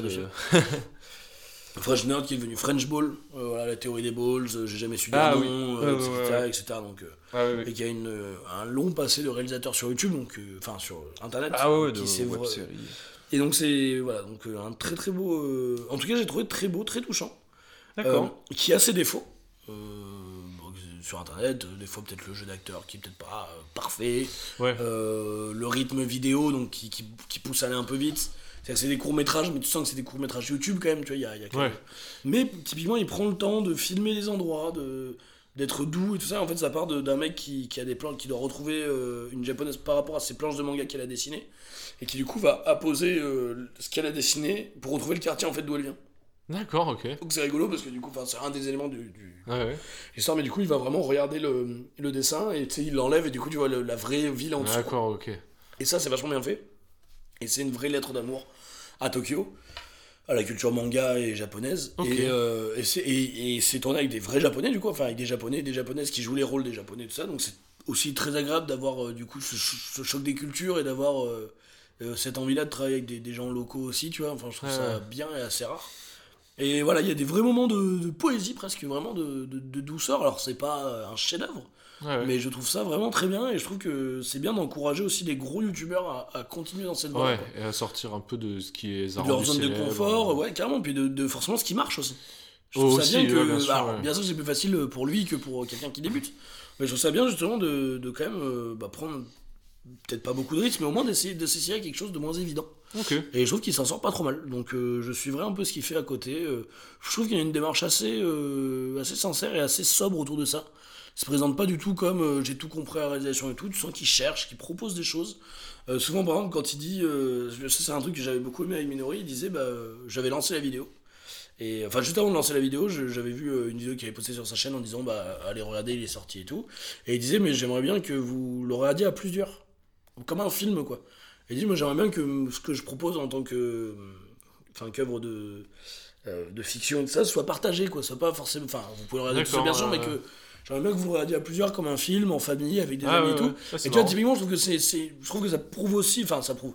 C'est une, une vraie proposition de, de réflexion autour de son travail, et de pas forcément aller au clic, tu vois, de dire Ah oui, ah, le plein de fois et tout, mais plutôt un truc de bah, j'aimerais Ok. bien vous le partagez. Il a, il a fait la même vidéo là pour euh, son dernier, Chouette. et euh, du coup, je trouve ça assez bien, et je pense que c'est quelqu'un d'assez sincère derrière sa, sa, sa démarche créatrice. euh. Ok, autour de ça. bon, et ben. Donc, euh, donc euh, Minori, Cyprien, allez jeter un coup d'œil, c'est pas très long, c'est une vingtaine de minutes, je crois, un peu long. D'accord. Donc, euh, allez-y, c'est, cool. Bah, euh, est-ce que je peux continuer sur internet avec Bah, bien euh, une petite recommandation bah, que j'ai à faire Ne me demande pas, t'as ton plaisir, mais bien sûr, ça fait plaisir. Euh, Bon, je pense que tu connais. Tu connais Axolot et ben, sûr. euh, Oh, putain, j'ai de, oublié de ça. Patrick Beau, il fait, il fait des vidéos Oh, depuis mais quelques quel temps. connard. Ouais, les étranges escales. Mais pourquoi j'ai oublié ça Moi Bah. qui t'ai fait découvrir Axolot Non, Je, non, je, demande. Axolot, Patrick Beau qui est avignonné, aussi avignonné que le. Fossoyeur de film. Qui est d'ailleurs. euh, notre, notre fan. on lui a un peu tout appris. hein. Faut qu'on arrête de dire ça parce que. Un jour, un jour, bah voilà, tu me diras. C'est tout bénef. Soit il tombe jamais dessus. Voilà, soit il tombe dessus, mais c'est-à-dire qu'on est un peu connu, tu vois, donc ça. Faudrait qu'on qu'on regarde d'où ça vient, pourquoi on a sorti ça d'ailleurs. Ça- Je sais plus. C'était une blague à la base. Bref, Mais euh, ce n'est plus une blague maintenant. Allô Patrick? Ah non, putain, c'est lourd. Allez. Euh, du coup, oui, oui. Euh, bref, ouais, les étranges, les escales, ouais, que, que je trouve très chouette. Moi, c'est pas forcément une chaîne YouTube que je suis euh, comme un ouf, que je, rega- je regarde tout, mais, mais les étranges escales, euh, j'en ai regardé quel- quelques, C'est quelques-unes. Là, j'ai regardé celle sur Tokyo justement avant de, avant de, avant les- de regarder, avant de faire l'émission, avant qu'on fasse l'émission. Euh, j'ai vu qu'il en a fait aussi sur Rome, Paris, Berlin, si je me plante pas. Euh, Euh, non, il n'a pas fait Berlin, je crois que c'est Prague. euh, si, j'ai vu Berlin. Berlin, il il a fait, parce que je crois que tout premier, c'est Prague. Ah ouais. Il a fait le Vaucluse. Oui, oui. Après, c'est Il a fait ouais. Paris. J'ai vu le Vaucluse, c'était. Je sais pas s'il a fait Rome. Il a fait New York. Euh, ouais. Cette Et- première, c'est New York, c'est New York, Prague ou Prague, New York. Et Et euh, il en a fait 4-5, je crois. Et bref, en tout cas, c'est très agréable de le suivre comme, euh, comme guide euh, dans ces, dans ces, dans ces villes-là. Alors, Axel, tu peux dire un peu lui, le- le- sa chaîne, lui, c'est Ouais. un peu le cabinet de curiosité en fait. C'est ça, c'est un C'est tous découvreur. les de- trucs euh, voilà, pas trop connus et tout ça. Donc là, Ouais. Étrange Escale, c'est d'aller voir un peu les endroits pas trop connus, un peu étranges, un peu. C'est ça. Pas du tout dans le paranormal, hein. enfin c'est vraiment. euh, Non, non, il adore le vraiment. cabinet de curiosité. euh, les Des curiosités, ouais, en Étranges fait. de l'histoire, quoi. C'est ça, ouais, c'est ça. Vraiment, Décalé euh, un peu. nous faire nous découvrir des trucs euh, qu'on qu'on croise pas forcément, devant lesquels on s'arrête pas forcément quand, quand on est dans une ville euh, qu'on visite quoi. Et euh, donc euh, voilà, on découvre des petites, euh, des petites pépites, des petits trucs cachés dans certaines villes. Ouais.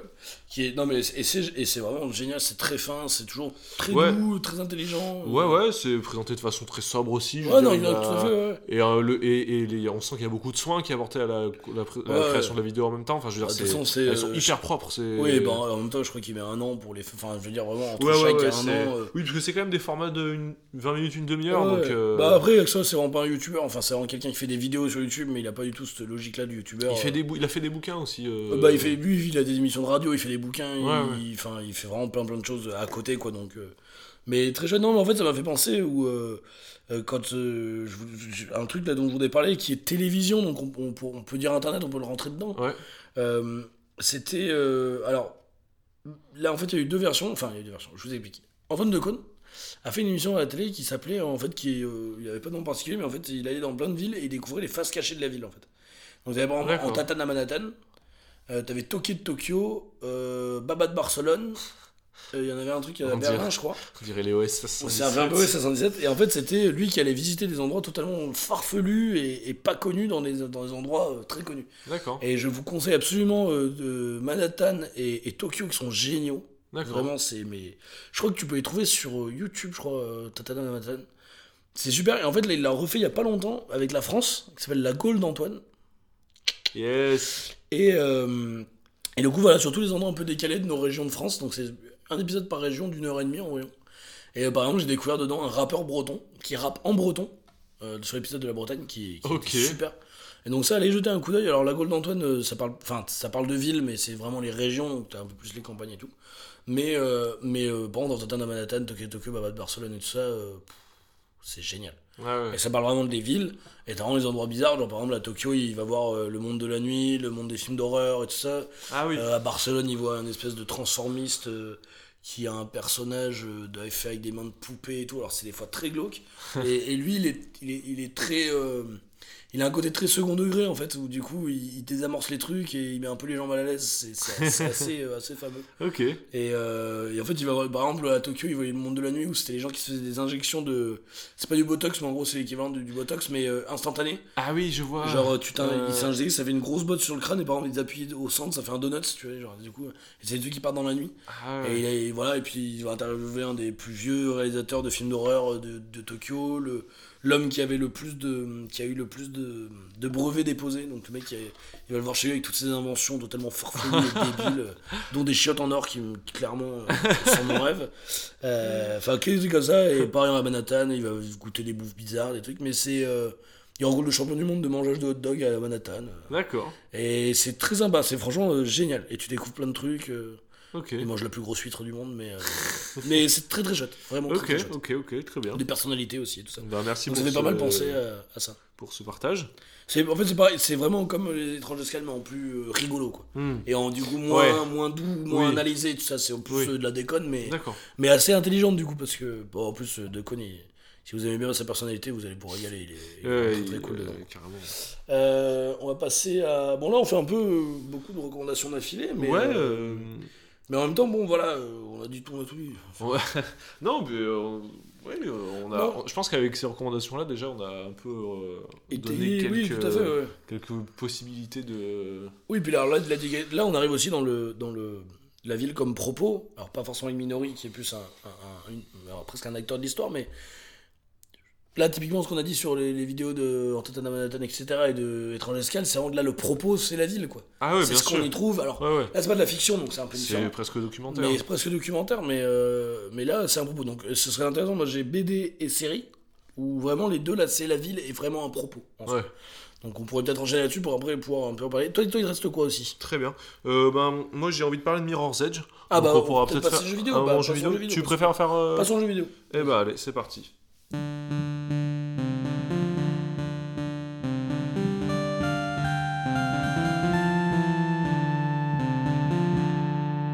Jeux vidéo.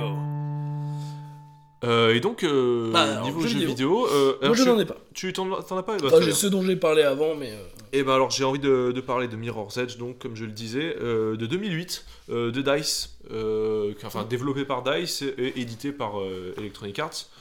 Euh, ah donc c'est euh, Electronic Arts, c'est Electro Electronic Arts, ouais, carrément. Et donc euh, c'est un jeu de, de plateforme. Comment on appelle ça Tu sais quand tu te balades en ville et du urbex aussi. Enfin il y a un côté comme Parkour ça. du parcours, voilà, c'est ça. parkour Oui donc du parcours, oui c'est ça. Pitch parkour Et moi, c'est marrant parce que les jeux de plateforme, c'est jamais un truc qui m'a beaucoup intéressé, que j'ai que j'ai aimé faire. Et là, pour, euh, enfin, j'ai trouvé que justement, ils changeaient complètement ça. C'est considéré comme un jeu de plateforme, ça? Moi, je l'entends un peu comme ça. Putain, pour moi, jeu de plateforme, c'est en 2D et tu sors sur les plateformes. Bah, c'est oui, pour, carrément pour ça. Parce que là, là sur peut-être décrire un peu le jeu Mario, aussi. Galaxy, c'est de la 3D, tu vois, et. Ouais, mais bon, là, c'est vu FPS, tu fais tu vois, Ah, ouais, carrément. Mais peut-être euh, explique un peu le, le- déjà le, Ouais, le principe, bah, en le gros. gameplay, quoi. C'est ça, euh, on- ouais, donc comme tu disais, c'est vu à la première personne. Euh, en gros, on se. On est une. Comment on appelle ça Une. euh, Je sais pas comment ça. Comment il Yamakasi, ça se dit Ou pour le. Je sais pas, c'est une parcours. Mais en tout cas, ouais, on. Donc, on, En on fait, t'es suit, une euh, messagère dans une. ouais, dans qui s'appelle une, euh, euh, Faith. Ouais. Et qui est, qui, est rébellion. qui est messagère, c'est ça, dans une espèce de rébellion, euh, on- une espèce de société euh, très. euh, très euh, Contre les corporations. euh, ouais, enfin, enfin, je veux dire par rapport à la société dans laquelle on évolue, enfin la ville en fait Oui, dans oui, laquelle on évolue, c'est très euh, aseptisé. Et, euh, et donc justement, on est, on est là pour euh, transporter des messages. euh, on va, on va se balader en gros de, de toit en toit, de, de On rentre dans certains bâtiments. voilà, on rentre dans des, dans des bâtiments, on saute sur des passerelles, on s'accroche à des tuyaux, on grimpe des- sur des échelles, on Et marche un sur les fermé, murs. hein. c'est pas un monde ouvert, c'est un monde- oui, pas comme Assassin's Creed. bon, Ah oui, il y a, cla- y a clairement un chemin à suivre. ouais. Là, t'as le chemin Clairement avec un chemin endroits avec des, des, des, des codes couleurs un peu pour te dire là où il faut t'agripper, là où il faut sauter. Exactement. Euh, et le gameplay est génial, vraiment. Euh, un peu envie de jouer au début. Au tout début, ça- c'est, c'est un- oui, c'est un peu surprenant au début, carrément. Sûrement. Il y a un côté euh, Assassin's Creed, ouais, un peu Assassin's Creed, Prince of Persia avec euh, je marche sur, je marche sur les murs. Et mais je trouve le gameplay génial. Souvent, on échappe à des policiers qui essaient de, qui nous tirent dessus, qui nous, enfin, qui nous courent après, ou alors on a Ouais. peut-être des limites de temps aussi, si- où on, où on- on poursuit Sur une quelqu'un. mission, oui, t'as des trucs ça, tu dois poursuivre, tu dois Euh, t'échapper. Ils dois- arrivent toujours à, à- à rendre ça euh, intéressant. Enfin, je veux dire, c'est Ouais. pas juste euh, je saute de match de. Enfin, parce que moi, justement, c'est ça qui me. Enfin, pour moi, en tout cas, je le classerais dans de la plateforme, tu vois. Parce que justement, il y a la notion de. euh, j'ai ça à traverser, comment Ouais. je vais faire euh, Il faut que je, euh, enfin, faut que je passe par. Enfin, tout est très, comment dire Il y a, il y a un seul chemin en gros quoi. Ah oui, Après, il y a peut-être, il y a peut-être des passages un peu spéciaux où tu peux tenter des trucs euh, différents, tu vois. Oui, t'as Mais- quelques passages secrets, enfin d'aller plus vite. Mais ça. voilà, c'est ça. Je vous conseille de regarder des vidéos de speedrun de Ah oui, ouais. Edge, c'est assez impressionnant. J'en ai vu une ou deux et c'est euh, Ah ouais, bah tu m'étonnes. ouais. c'est assez, Ah bah, assez jeu- cool parce que du coup euh, c'est millimétré quoi. complètement, Ah ouais. oui, oui, bah, t'as des courses, C'est carrément ça. Et, euh, T'as les bugs exploit et tout, euh, mais qui sont vraiment intéressants du coup. C'est très chouette. Et le jeu utilise beaucoup de codes couleurs pour justement, euh, comme un instinct en fait, en gros, que Ouais. Faith pour, euh, pour comprendre le, le parcours qu'elle doit prendre. Euh, et donc, par exemple, on a un tuyau qui est rouge pour nous dire voilà, pr- prends ce tuyau-là, enfin grimpe par là. Ouais. Euh, et donc, si le sol est rouge, c'est-à-dire que tu, tu peux y sauter, Voilà. c'est une espèce de coussin, c'est ça, c'est ça. c'est une toile tendue et tout. Et là, je trouve que la ville, elle est, comment dire, euh, bah, intrinsèquement, enfin, je veux dire, c'est le décor, c'est le, c'est le- même le cadre, on pour, enfin, et, Mm. euh, et même au-delà de ça, je trouve que, comment dire, la ville est témoin aussi du monde qui, comment dire, euh, de pourquoi t'effectues ces missions-là. Oui, oui. Ce que je veux dire par là, c'est que il y a une, c'est une espèce de, de dystopie un peu. Ouais. Il y a, on, on est dans une société, enfin, tous les Oh, personnages être sont. une utopie pour certains. Moi, je le vis bien. bah, les couleurs, c'est vraiment blanc, bleu, orange, rouge, quoi.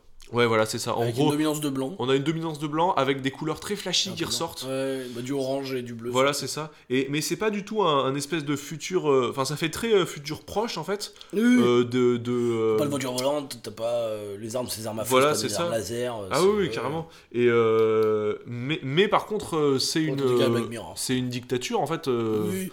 Bah on sait pas trop. en fait. En fait, on se bat plus contre une société en fait. Ouais. Euh, dans les deux sens du terme. non, mais je crois qu'il y, a- il y a vraiment une grande compagnie contre laquelle on lutte. Oui. Et qui est un peu mélangée au gouvernement. Donc, euh, Mais en vrai, le, le background, tu le comprends au fur et à mesure. Mais ce qui est pas mal foutu aussi, c'est que tu le comprends par rapport au personnage principal.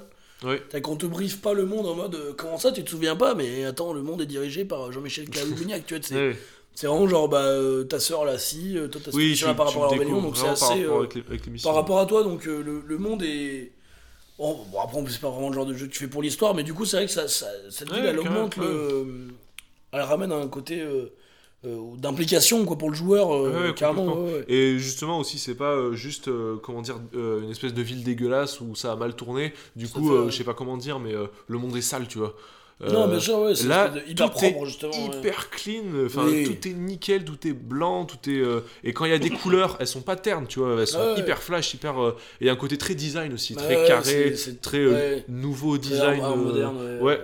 Et, et ça, je trouve que euh, c'est aussi témoin de. Enfin, je veux dire, je trouve que ça parle très bien du côté. euh, oui, tout. Enfin, je veux dire, tout, ça- tout le, c'est comme si le design du jeu te le disait tout le temps. Tout va bien. Tout va bien, mais te le dit tellement que Ouais, il y a un truc qui, pue, qui est pas normal, quoi. ouais, bien sûr. Euh, et donc, euh, ouais, je vous le recommande Non, vraiment. il est très euh, chouette, ouais, il est très chouette. au niveau du gameplay, moi, je me, je me serais jamais attendu à aimer un jeu comme ça, en fait. Et c'est très surprenant. Et euh, le, le jeu a quand même 12 ans, quoi. Ah ouais? Et que j'ai re- re-regardé me des. refait il a pas très longtemps, des il extraits. C'est, il a hyper bien, ouais, hyper bien vieilli. Il y a le Euh, 2 qui est sorti, j'ai jamais joué. Et il y a- voilà, je crois qu'il y a un 2 qui est sorti, j'ai pas, pas du tout regardé. je vous fais une petite. re- Je peux, je peux faire une petite reco sauvage Je un peu en prie, jeu vidéo. Ouais, ouais. J'ai hésité à en parler, j'en ai pas parlé parce que j'avais pas fini le jeu, mais parce que je me suis lancé dans d'autres trucs. Mais euh, je veux un petit big up à Dishonored. Euh, Ah. Du coup, de. Bethesda, je crois, si je me trompe pas. Bethesda. Je crois. hein. Ouais, bon, de toute façon, j'ai pas les dater de ça. C'est un jeu pareil de 2000. euh, ça doit être 2014, 2015. il y a Ouais, ça doit être dans aussi. ces eaux-là. ouais. Euh, la ville de Dunwall, du coup, où se passe le jeu, en fait, ce qui est pas mal, c'est que pareil, c'est un monde euh, semi-ouvert, c'est-à-dire que tu vas être déposé dans un niveau, tu fais l'approche que tu veux dans le niveau, mais bon, t'es quand même limité par le niveau, quoi. C'est-à-dire que tu vas pas te balader de quartier en quartier où tu veux dans la ville. Euh, par contre, du coup, tu peux choisir certains pouvoirs, certains euh, modes de- d'infiltration et tout ça, donc tu vas un peu bouger comme tu veux. Et au fur des niveaux, tu vas découvrir le monde souterrain, les quartiers résidentiels, enfin, une baraque résidentielle, euh, inviter à une soirée, enfin, un peu hein, la, Hitman, quoi. Et pareil, la ville, le- donc le monde dans lequel ça évolue, est vraiment la ville dans laquelle ça évolue. Euh, un peu comme exactement dans Mirror's Edge, vraiment va définir en fait euh, l'histoire en fait que tu vis et va étayer cette histoire-là, t'expliquer. Enfin voilà, tu vas comprendre plein de choses rien qu'avec du visuel. D'accord. Euh, ambiance un petit peu steampunk, euh, voilà. Donc Oui. vraiment. et pareil les couleurs. Alors là c'est l'extrême inverse, c'est tout gris, tout Mm. noir. Tu puis t'es un assassin donc c'est beaucoup la nuit. Mais ouais, ouais. vraiment ce truc-là un peu époque victorienne, donc très très classe. Et en même temps euh, très sale avec des rats et tout ça, tu contrôles des rats et tout. euh. Ouais, ouais. Euh, non, vraiment, la ville aussi dégage vraiment beaucoup de choses par rapport à ça, donc j'ai oublié d'en parler dans les villes cool, donc genre, Ouais, ouais, on parle là, et, et pareil, le jeu est génial, quoi. Ouais, J'ai jamais j'ai- faudrait que je me remette, je l'ai jamais fini, parce que jeu d'infiltration, je me lasse vite parce que je suis une vraie quiche, et il faudrait que je m'y, je, je m'y remettrai en tout cas. Ok, très bien. Tu m'en- je suis sûr que tu es ravi que je, je me remette à... Ah, mais moi, ça me fait hyper plaisir. Euh, J'attendais que ça, en fait. Je, je voulais faire ce podcast pour ça. Adieu Antonin, j'ai rempli ma mission. il s'en va dans, dans un halo de lumière. Bah, d'ailleurs, dans le... par rapport à l'infiltration, Arkham City, je trouve qu'il a. Il a... Ah, mais non, tu n'y as pas joué, toi, tu peux pas. Je vais à Arkham Asylum. Ah, ouais, et ben. Mais Il y a des, y a des phases ouais. d'infiltration Ouais, aussi. oui, carrément. ouais. Bah, je les trouve très chouettes. Ouais. Dans- Ah, non, mais si, mais. Ah, c'est pas ça. C'est que t'as vraiment fait ça comme un argument. euh, Et bah, j'ai pas peur de le dire. Ah, mais j'ai- Bah, Asylum, mais ouais. J'ai pas peur de dire les choses, moi. Eh bah, je les trouve très chouettes. Bah, tu sais quoi, je vais dire tout, parce que tout le monde pense tout. Il est fort. Tiens, les celui-là. trucs. Non, mais c'est vrai, moi, ça fait partie des trucs qui m'ont qui m'ont fait tenir le jeu, tu vois. Enfin, je veux dire, Ouais, euh, ouais. qui a fait que j'ai pas lâché le truc. euh, en plus de la super ambiance, euh, des super personnages, Ouais, du scénario cool aussi qu'il y a dans la City. ouais. Carrément. Oui, et puis s'approprier la ville de Gotham. Voilà. Écoute, est-ce qu'on passerait à, à série ben ouais, allons-y. Allons-y. Moi, j'ai pas de recommandation en série, mais. Il euh, te reste quoi de- comme recommandation toi? Euh, tout, tout, tout. Moi, en gros, j'ai tout, j'ai fait tout ce que j'avais à faire. Après, j'ai envie de, j'ai un Dorémy à faire. Oh bah tu veux faire maintenant? Donc, mais c'est comme tu veux. Peut-être qu'on peut finir avec la recommandation et Bah j'enchaîne. sinon on va faire Dorémy euh, karaoké direct quoi. Ah, bah pourquoi pas. hein. Bah allez, et bah allez, tu sais quoi? Et bah allez. Série alors? Série, et puis on enchaînera directement avec BD Manga et je ferai ma petite conclusion de, ces bien. deux œuvres. Eh bah super. Eh bah, je te laisse enchaîner avec les séries alors. Adieu. Série. Adieu. Eh, mais non, me revoilà, ne vous inquiétez pas, en série, je vais être très original. En vrai, en vrai je pense que c'est une série qui est pas très connue. Euh, non, je déconne, c'est The Wire, donc euh, c'est super connu. Mais peu de gens l'ont vu, je pense. Euh, Enfin, peu de gens. Ouais. Tout le monde fait genre, ouais, je connais. Voilà, tout moi, vu. tous les gens que j'ai autour de moi me disent euh, Ouais, je connais le nom et tout, euh, ils l'ont pas vu. À moins de savoir si les gens l'ont vu, vous leur demandez leur série préférée, si c'est pas The Wire, ils l'ont pas vu. Bande de mythos. Des. Dans The Wire, c'est une série qui passe à Baltimore, donc c'est une série de David Simon. Il y a 5 saisons, c'était entre 2002 et 2008. Et donc c'est une série où tu vas suivre euh, les gangsters, les flics, euh, la mairie. En fait, euh, chaque saison, euh, par exemple la saison 1 c'est sur euh, la lutte contre le, le deal de drogue à Baltimore. D'accord. Tu auras surtout les- le point de vue des flics, le point de vue des, des brigands, des malfaiteurs, des, dealers malfrats. des, des, des malfaiteurs. Après, tu vas voir la saison 2, c'est, elle est hyper originale, ça se passe sur les docks, et c'est sur le, le- les syndicats de dockers, en fait, qui euh, détournent un peu de l'argent et tout ça. Donc, euh, tu vas voir euh, les flics, toujours les gangs, et les dockers, du coup, enfin, syndicats Ok. de dockers. Euh, la saison 3, je crois que là, c'était un zoom sur la, la course à la mairie de Baltimore, donc tu vas voir les flics, les dealers et la, la mairie de Baltimore. Il y en a un qui devient prof, donc aussi après tu as un zoom sur euh, la vie de prof. euh, bâtiment. En fait, à chaque fois, tu vas avoir euh, des points de vue de, de, de catégories sociales et de, Ok. de, de membres de la ville différentes en fait. Est-ce que les Pour voir les flics, différentes luttes, les flics, les les dealers et les pizzaiolos de Ouais, tout Baltimore à fait, tout à fait. Ça, c'est la saison 6, ça euh, s'appelle le Baltimore City of Pizzas et euh, of the Violence of the Tomato Sauce. C'est, très dur, hein, c'est très dur. Non, non, mais euh, The Wire, ce qui est génial, c'est que c'est vraiment tourné comme un documentaire, mais pas dans le sens. euh, Je sais pas comment dire, en fait, c'est que t'as vraiment l'impression d'être avec eux, parce que je trouve que ça porte pas de jugement sur les personnages. C'est-à-dire qu'il n'y a pas un truc où on va te dire, lui, je vais vous le montrer comme un méchant, lui comme un gentil. Ouais. C'est des gens qui vivent et qui vont vivre une ville à leur manière, comme ils peuvent. Et c'est très chouette. Et je vais tout de suite enchaîner par BD manga et après j'en tirerai les conclusions euh, Oh. qu'il se doit. Mais en vrai, The Wire, regardez-le. C'est fou. C'est génial, franchement, c'est. Ok.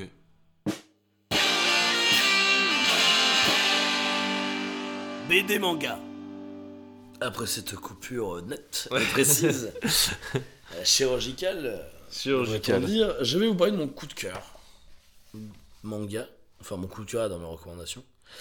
Euh, le, euh, J'aime bien faire des petites présentations avant. Qu'on Ah, c'est bien. Moi, j'aime bien. J'allais dire le, le titre, moi, je me disais quelque chose. J'en ai déjà entendu parler, mais je savais pas de quoi ça parlait. Ouais. Et même après avoir lu, j'ai pas été sûr de quoi ça parlait. Euh, donc c'est Amer Béton. Amer Alors, je connais pas le titre euh, en, en- en VO. euh, donc Amer Béton, de, entre, publié entre 1400 1493, bien sûr. Entre 1993 et 1994 par Taiyo Matsumoto. Euh, et donc du coup en fait c'est donc en fait je crois que je le connaissais parce qu'il y a eu un film qui a été fait qui a été euh, fait par un et donc pas par un japonais par un mec qui avait euh, fait d'autres trucs euh, qui est assez connu vous direz vérifier je sais pas votre mère non plus ni votre père d'ailleurs ni votre cousin enfin ça dépend Ah, on sait pas. hein. qui m'écoute Euh, Non, et donc du coup, l'idée c'est que c'est dans une ville fictive qui s'appelle Takara. Euh, donc c'est une ville qui n'existe pas au Japon. Et en fait, c'est deux gamins, deux orphelins qui vivent et qui survivent dans la vie, dans la ville.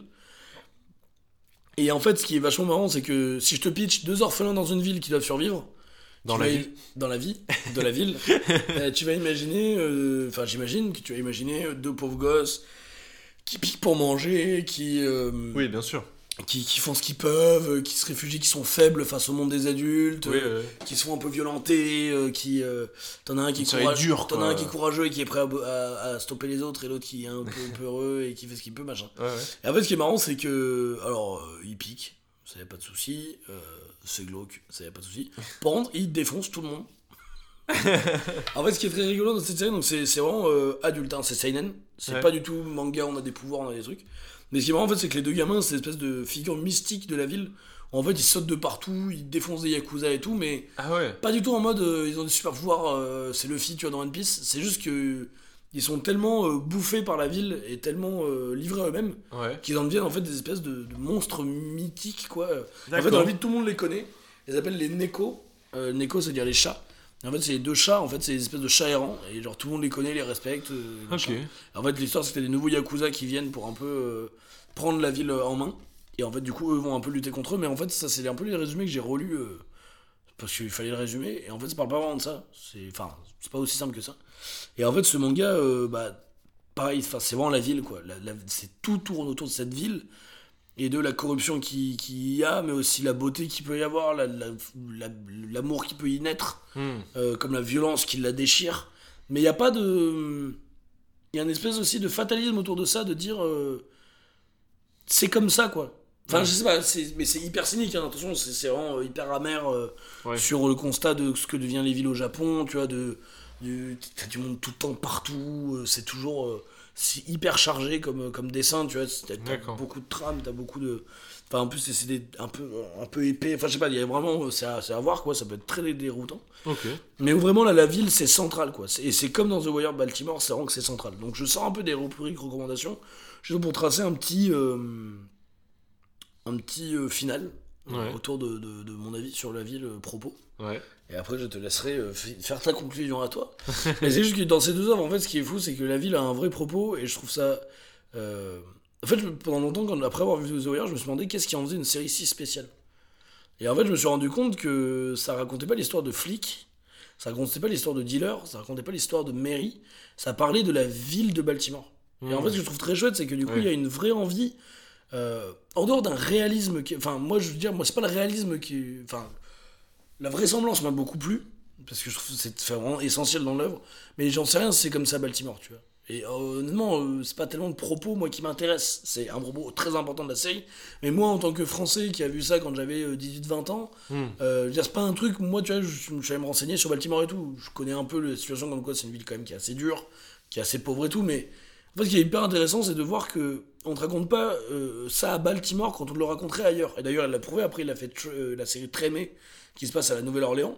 Et il va pas du tout parler des flics, ni rien, va- donc c'est après l'ouragan Katrina, il va te parler au contraire de cuisiniers, de musiciens. D'accord. Donc c'est un peu la même idée, mais dans une autre ville. Ouais, ouais. Alors ça se veut pas du tout la même série, hein, c'est pas tout à fait pareil, mais Ouais. un peu cette idée-là. Et en fait, euh, cette espèce de, de réalisme, en plus, euh, David Simons a, David Simon a, a engagé euh, d'anciens dealers pour jouer des dealers, des, flics pour faire des flics. Enfin voilà, c'est aussi. Ah ouais, d'accord. c'est vrai, ça se veut très très réaliste. Hein. D'accord. Ce que je trouvais vraiment très chouette, c'est que tu, ne- on- tu sens qu'on ne raconte pas l'histoire de Baltimore comme on te l'a raconté à Chicago quand on l'a raconté ailleurs. Hmm. C'est vrai que pour parler de Baltimore, il faut parler des flics et des dealers. Pour On parler de le- Baltimore, il faut on- parler de la On mairie. fait le portrait de personnage pour euh, que tu comprennes la ville. Voilà, euh, pour que tu comprennes la ville. Et en même temps, il n'y a pas ce truc-là de documentaire de vouloir te donner. Euh, euh, je sais pas comment dire, en fait, c'est pas forcément. euh, c'est pas comme un documentaire où on veut te montrer des faits précis. Hmm. Ça va être de te montrer un espèce d'élan qu'il y a autour de cette ville-là, de ses oppositions aux flics dealers, de la difficulté d'enseigner dans, ce, dans, ce, dans cette ambiance-là. Ouais. Pourquoi on veut devenir maire? Qu'est-ce qui nous pousse? Est-ce que c'est juste. euh, si t'as des vraies idées ou est-ce que c'est par intérêt? Ouais. Et il y a des espèces de constats comme ça, mais qui sont pas des faits euh, pro- tu vois, qu'on balancerait comme dans un documentaire, mais tu t'attaches aux personnages et en même temps tu t'apprends à tous les aimer, à tous les détester. T'as des personnages magnifiques qui existent dedans, comme d'autres qui sont. euh, Enfin, enfin, voilà, t'as vraiment. Tous les personnages sont hyper intéressants, sont bien fouillés. Ok. Donc vraiment c'est très beau. Et la mer béton c'est un peu pareil. En fait la mer béton c'est presque l'exact inverse pour arriver au même truc. En fait ça te parle de la ville japonaise, donc de là la fausse ville de Takara, mais qui, euh, qui je pense, faut vraiment parle de certains quartiers de Tokyo et tout ça. Et en fait les personnages, euh, on va jamais creuser dans leur vie, dans leurs euh, émotions et tout ça. À part les deux enfants que tu connais un peu plus parce que tu les vois longtemps, mais où finalement c'est pas ça qui est tellement, euh, qui est tellement intéressant, enfin vraiment dans leur psychologie, mais c'est comment ils vont tous interagir par rapport à la ville. Hmm. Et, et c'est très chouette parce que du coup, t'as un espèce de truc de. La ville, elle paraît euh, au-dessus de tout, quoi. Au-dessus de tout le monde, t'as l'impression que c'est. Et il y a un espèce de truc qui est, qui est très beau là-dedans, de trouver ça. Enfin, très beau et très dur, de trouver sa place au bon endroit. Euh, euh, Mm. Comment un endroit qui te dégoûte, tu peux en être amoureux et pas pouvoir partir. Enfin, tu vois, il y a un truc où ils s'imaginent pas être ailleurs parce que leur identité dépend de cette ville, quoi. Ouais, ouais, ouais. Et t'as tout ça. Et vraiment, c'est des... moi je trouve que c'est des endroits où ça parle énormément. Après, pour tirer une conclusion sur ces trois types de villes qu'on a vues, ville comme cadre, ville comme personnage. D'ailleurs, personnage, acteur du récit, on en a pas trop parlé.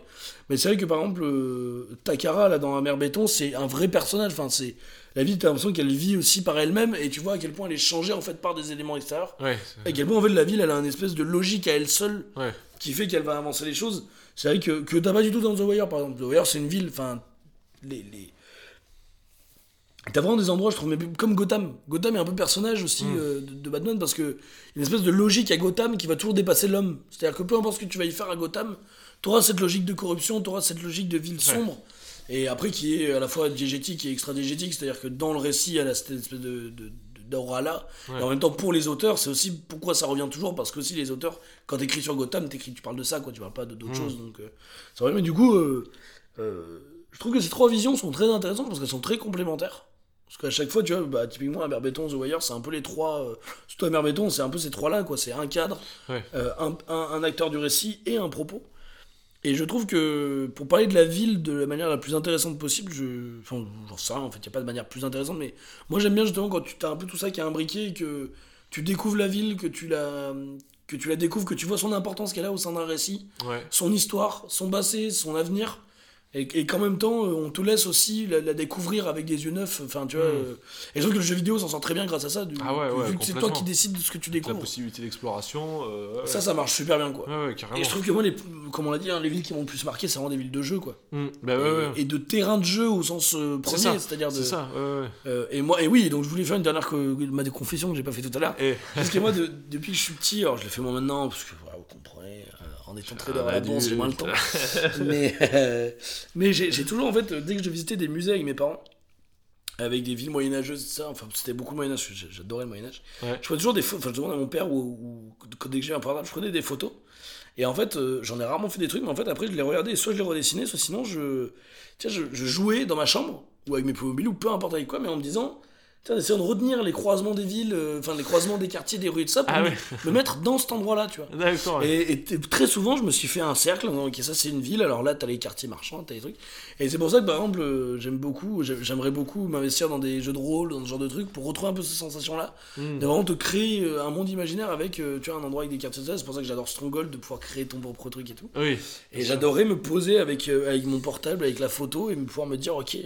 Et tu sais, je jouais, puis d'un coup, je disais, attends, je retournais voir ma photo. Ah, ok, là, oh, je tourne à gauche. Et tu sais, je me racontais ça. Et c'est- je sais pas pourquoi la ville m'a toujours donné ce, cet espace-là l'imaginaire, quoi. D'accord, ok.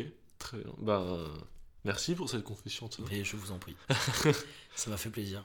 Écoute, Euh, est-ce que toi tu as quelque chose à dire ou de plus ou pas Avant de passer à, ton, à, notre moment musique? euh, non, j'ai rien de particulier à ajouter. Euh, sinon que peut-être que Dirty Old Town va nous apporter quelque chose. Ah Eh. ben, écoute, euh, je te laisse euh, lancer Dorémy. Dorémy, Et j'ai hâte d'écouter ça. c'est parti. Dorémy. La musique à Rémi. Eh ben écoute, euh, mon petit Rémi, Ouais. quelle va être la musique à toi? Eh ben, Dirty Old Town, comme je viens Oh, de. Ah Oui, tu m'as spoilé. Moi j'aime bien. Moi j'aime les phrases clés, tu sais. c'est un petit, un petit spoil. Moi j'ai une conduite. je l'assume. Donc, Dirty Old Town. Euh, ouais, Dirty Old Town, euh, bah, c'est un morceau euh, qu'on connaît grâce à The Pogs, euh, groupe, euh, groupe anglais, groupe anglais, et euh, de- euh, à The Dubliners aussi, The Dubliners, je sais pas comment. Dubliners. Euh, groupe, Dubliners. euh, groupe irlandais donc, forcément. Les Dublinois. Euh, on connaît ce morceau grâce à eux, mais ce qu'on sait pas, enfin forcément, c'est que c'est des reprises. Et moi, c'est aussi un, c'est un morceau que, que je connaissais depuis quelques temps et puis que, que je jouais à la guitare. Et je m'étais jamais trop renseigné dessus. Mais en fait, j'ai appris donc euh, en préparant l'émission là qu'il a été composé par euh, Ewan McCall. Ah, donc on a vraiment quelqu'un. Voilà, il y a vraiment, ouais, il y a vraiment quelqu'un, enfin on sait, ouais, carrément. Euh, et donc je me suis renseigné un peu sur ce monsieur, euh, qui est né en 1915 et qui est mort en 1989, euh, et qui a donc euh, composé Dirty Old Town en 1949. D'accord, oui. Et ouais, et, son histoire est assez dingue. C'est un mec qui a une vie assez folle. Il a d'abord il a d'abord rejoint les, les jeunesses communistes quand il était gamin. Euh, et ça a pas mal marqué sa vie, je pense, parce qu'après, il a été très engagé tout au long de sa vie euh, euh, dans, dans pas, mal de, pas, ma- pas mal de combats politiques. Euh, donc, il a fait tout un tas de petits boulots, un tas de petits trucs. Enfin, il a eu euh, 100 000 vies, quoi. Euh, et il a notamment euh, fondé une, une troupe d'acteurs avec des amis à lui euh, à partir de euh, genre 16-17 ans, je crois. Mhm. Et euh, c'était son, c'est un peu son, son premier amour, le théâtre, en fait. D'accord.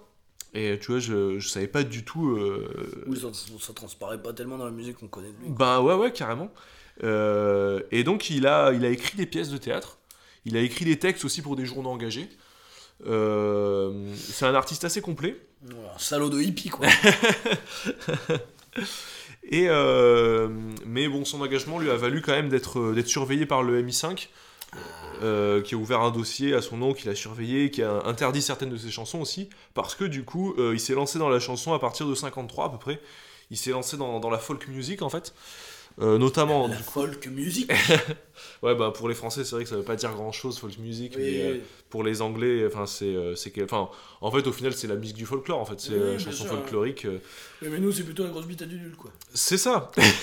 c'est le balbuzette. pas les mêmes folklore, oui, non, mais nous, nous, c'est peut-être plus. euh, Et donc il, il a commencé à s'intéresser à la, à la musique folk euh, en écrivant des morceaux et en, en faisant euh, ce qu'on appelle du collectage. Ça, je savais pas que ça, que ça existait, mais en fait, c'est le fait de, en gros, s'intéresser au folklore. Et tu peux faire du collectage, par exemple, en, en faisant des recherches sur des morceaux, des morceaux de musique folklorique, et en, comment, comment dire, en, tu vois, en les couchant sur, euh, sur, euh, en- enfin, en, mettant la partition, euh, en écrivant la partition. Enfin, en gros, tu, tu vas chercher un peu.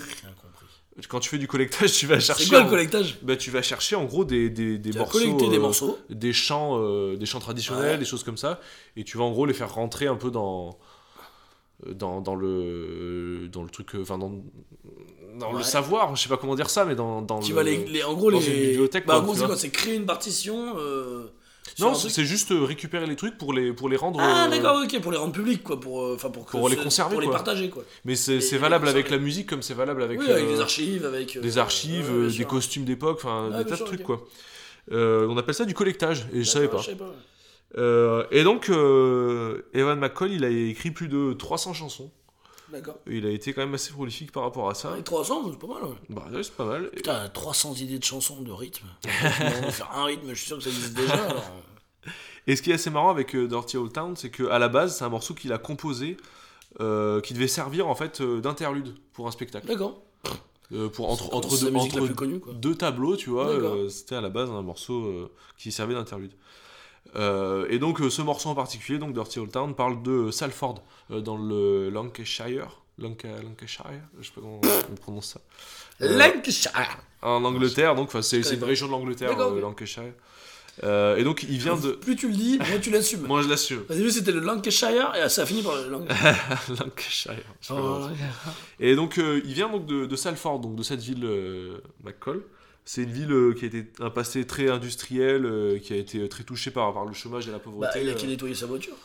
Si c'est une Salford Yes Parce que n'oubliez pas, Blabla Couch, c'est C'est du aussi- savoir et du fun. Et du fun. Tout à fait. Parce que. Oh là, putain, t'as rien. Oh putain, t'as rien. Non, non, non, Ah, si, si. lancé, si, si, lancé. si, si, si, Allez, vas-y, vas-y, j'ai une vas-y, phrase champion. qui se dit beaucoup, mais. euh, sais pas comment on l'a dit. parce qu'on mêle l'effort au réconfort. Non, c'est pas ça.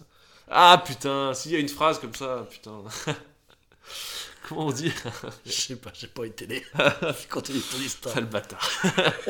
J'avoue, toi, c'est quoi? C'est pas on mêle, c'est Euh, on le- conjugue On mélange? Euh, À la fois l'effort et le réconfort. le- Ouais, j'en sais rien, vas-y, on s'en fout.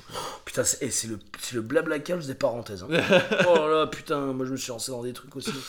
Euh, donc, euh, oui, donc ça parle de Salford en fait, euh, Dirty Old Town.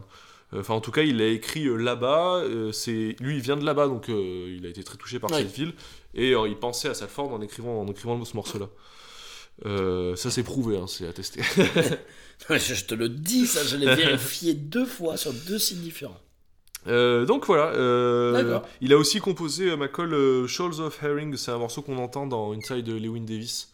Tu sais, le morceau avec euh, Oscar Isaac euh, des frères Cohen. Oui, mais. Le, le film. Oui, oui, parce que j'ai pas vu le, le film. Mais je Mais, vois ce que euh, mais voilà, enfin, ouais. D'ailleurs, je vous recommande vraiment ce film parce qu'il y a plein jour, de chouettes en morceaux dedans très envie de le voir aussi, de ouais. folk music.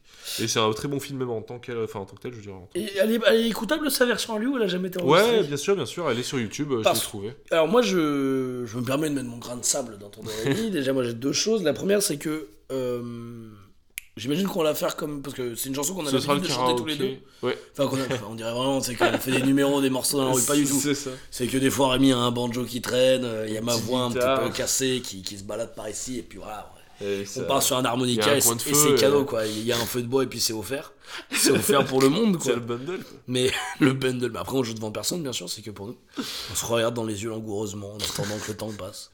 Et, et donc du coup on a l'habitude de la chanter et, et Rémi me l'a déjà, enfin je- des fois j'entends Rémi la chanter tout seul. Et après je me suis, une fois j'étais dans la rue, je me suis dit ah putain je, je m'écoute très bien Dirty Old Town et tout. Et j'ai regardé sur YouTube et, Ah ouais. et, et c'est décevant quoi. Non mais les versions de, des Pogs et des Dubliners c'est pas du tout celle que tu chantes. Ben. Enfin c'est pas vrai, c'est enfin, c'est pas vraiment la même chose et j'étais ultra déçu. non, surtout. Et, et, et, et, et, et- et tu vas me laisser parce que tu l'avais oublié, et c'est à moi de le faire, Rémi. Et donc je cherche ces versions, les versions des, des Pogs et des Dubliners. euh, je vois que je vois que ces versions des Pogs et des Dubliners, donc euh, j'écoute et c'est vraiment pas du tout ce que tu as l'habitude de, de chanter. Donc du coup j'étais hyper déçu, c'était pas ça que je voulais entendre quoi. et là je vois les Pogs et Bachung en duo qui le chantent. Je me suis dit putain alors avant avant avant s'il vous plaît toute critique j'adore Bachung. Je- pas, pas tout forcément, pas forcément toute sa carrière, mais son dernier album pour moi est un des plus beaux albums de la, de la chanson française, vraiment.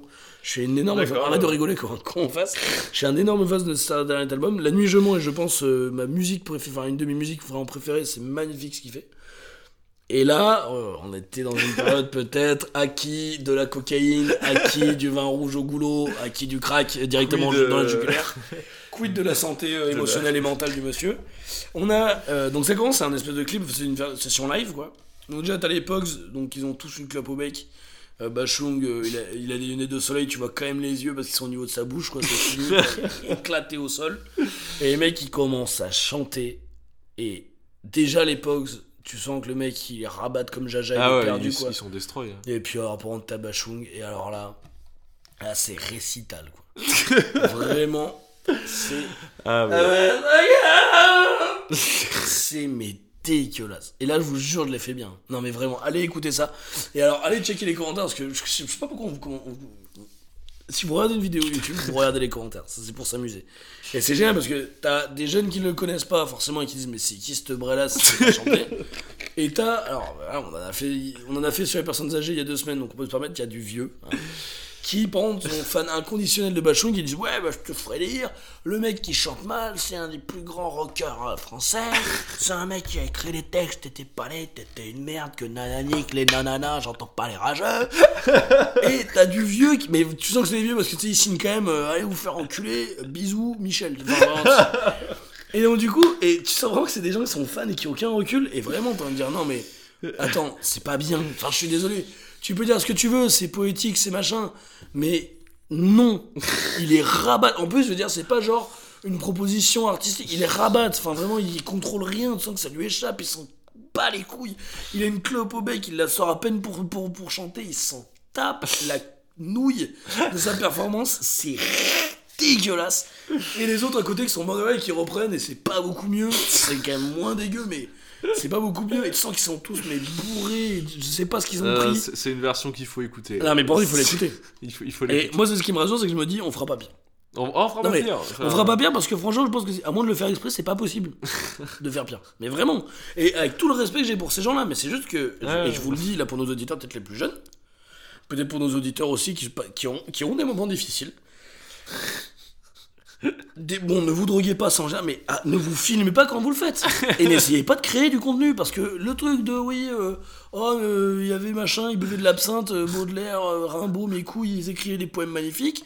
Oui, enfin, ils avaient quand même du, talent, et puis bon, c'est de l'écriture. Tu peux toujours un peu dire, ouais, j'étais bourré, en fait, il y a eu une idée, puis après, il écrit à jeun, tu vois.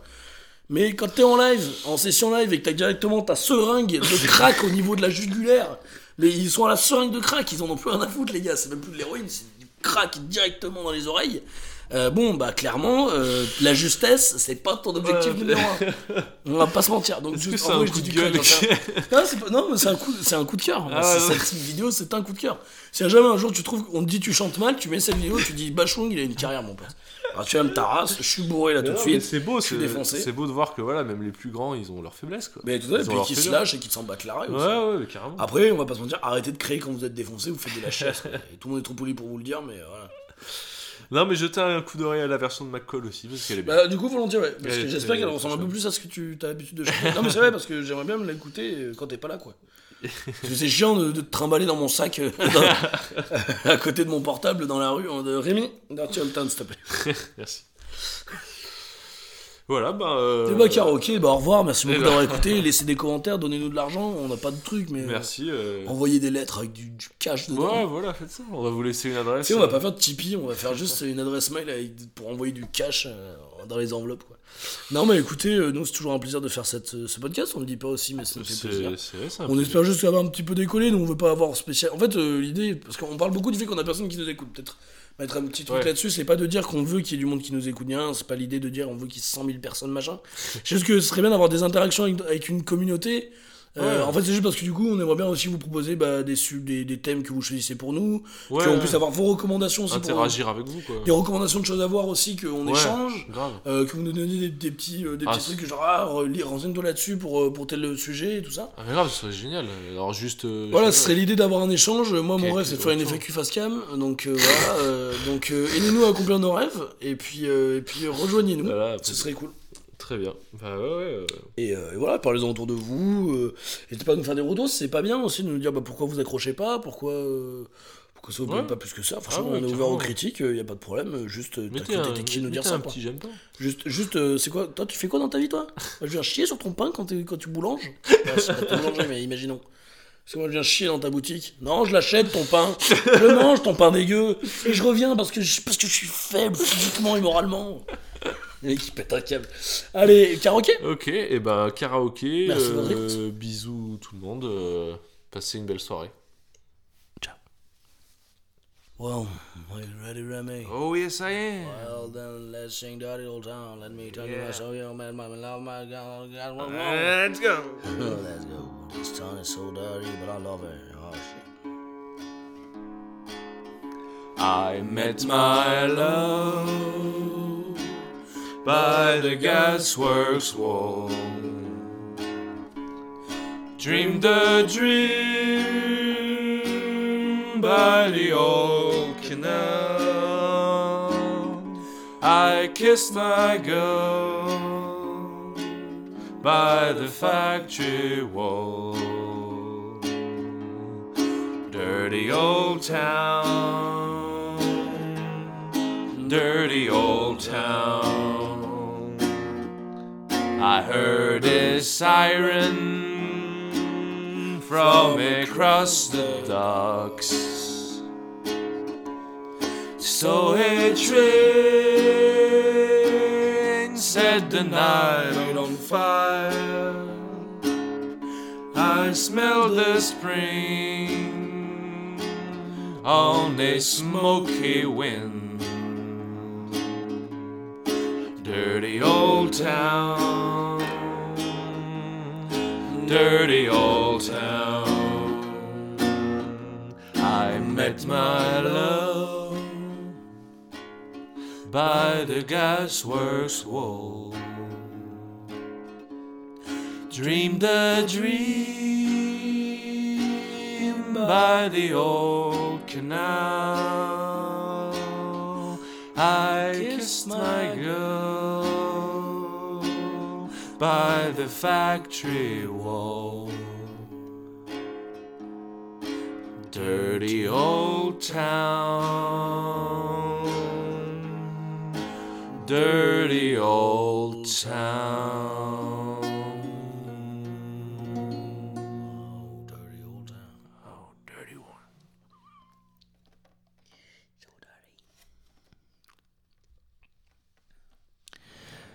Send this song to all the city dwellers you know. It was blah blah.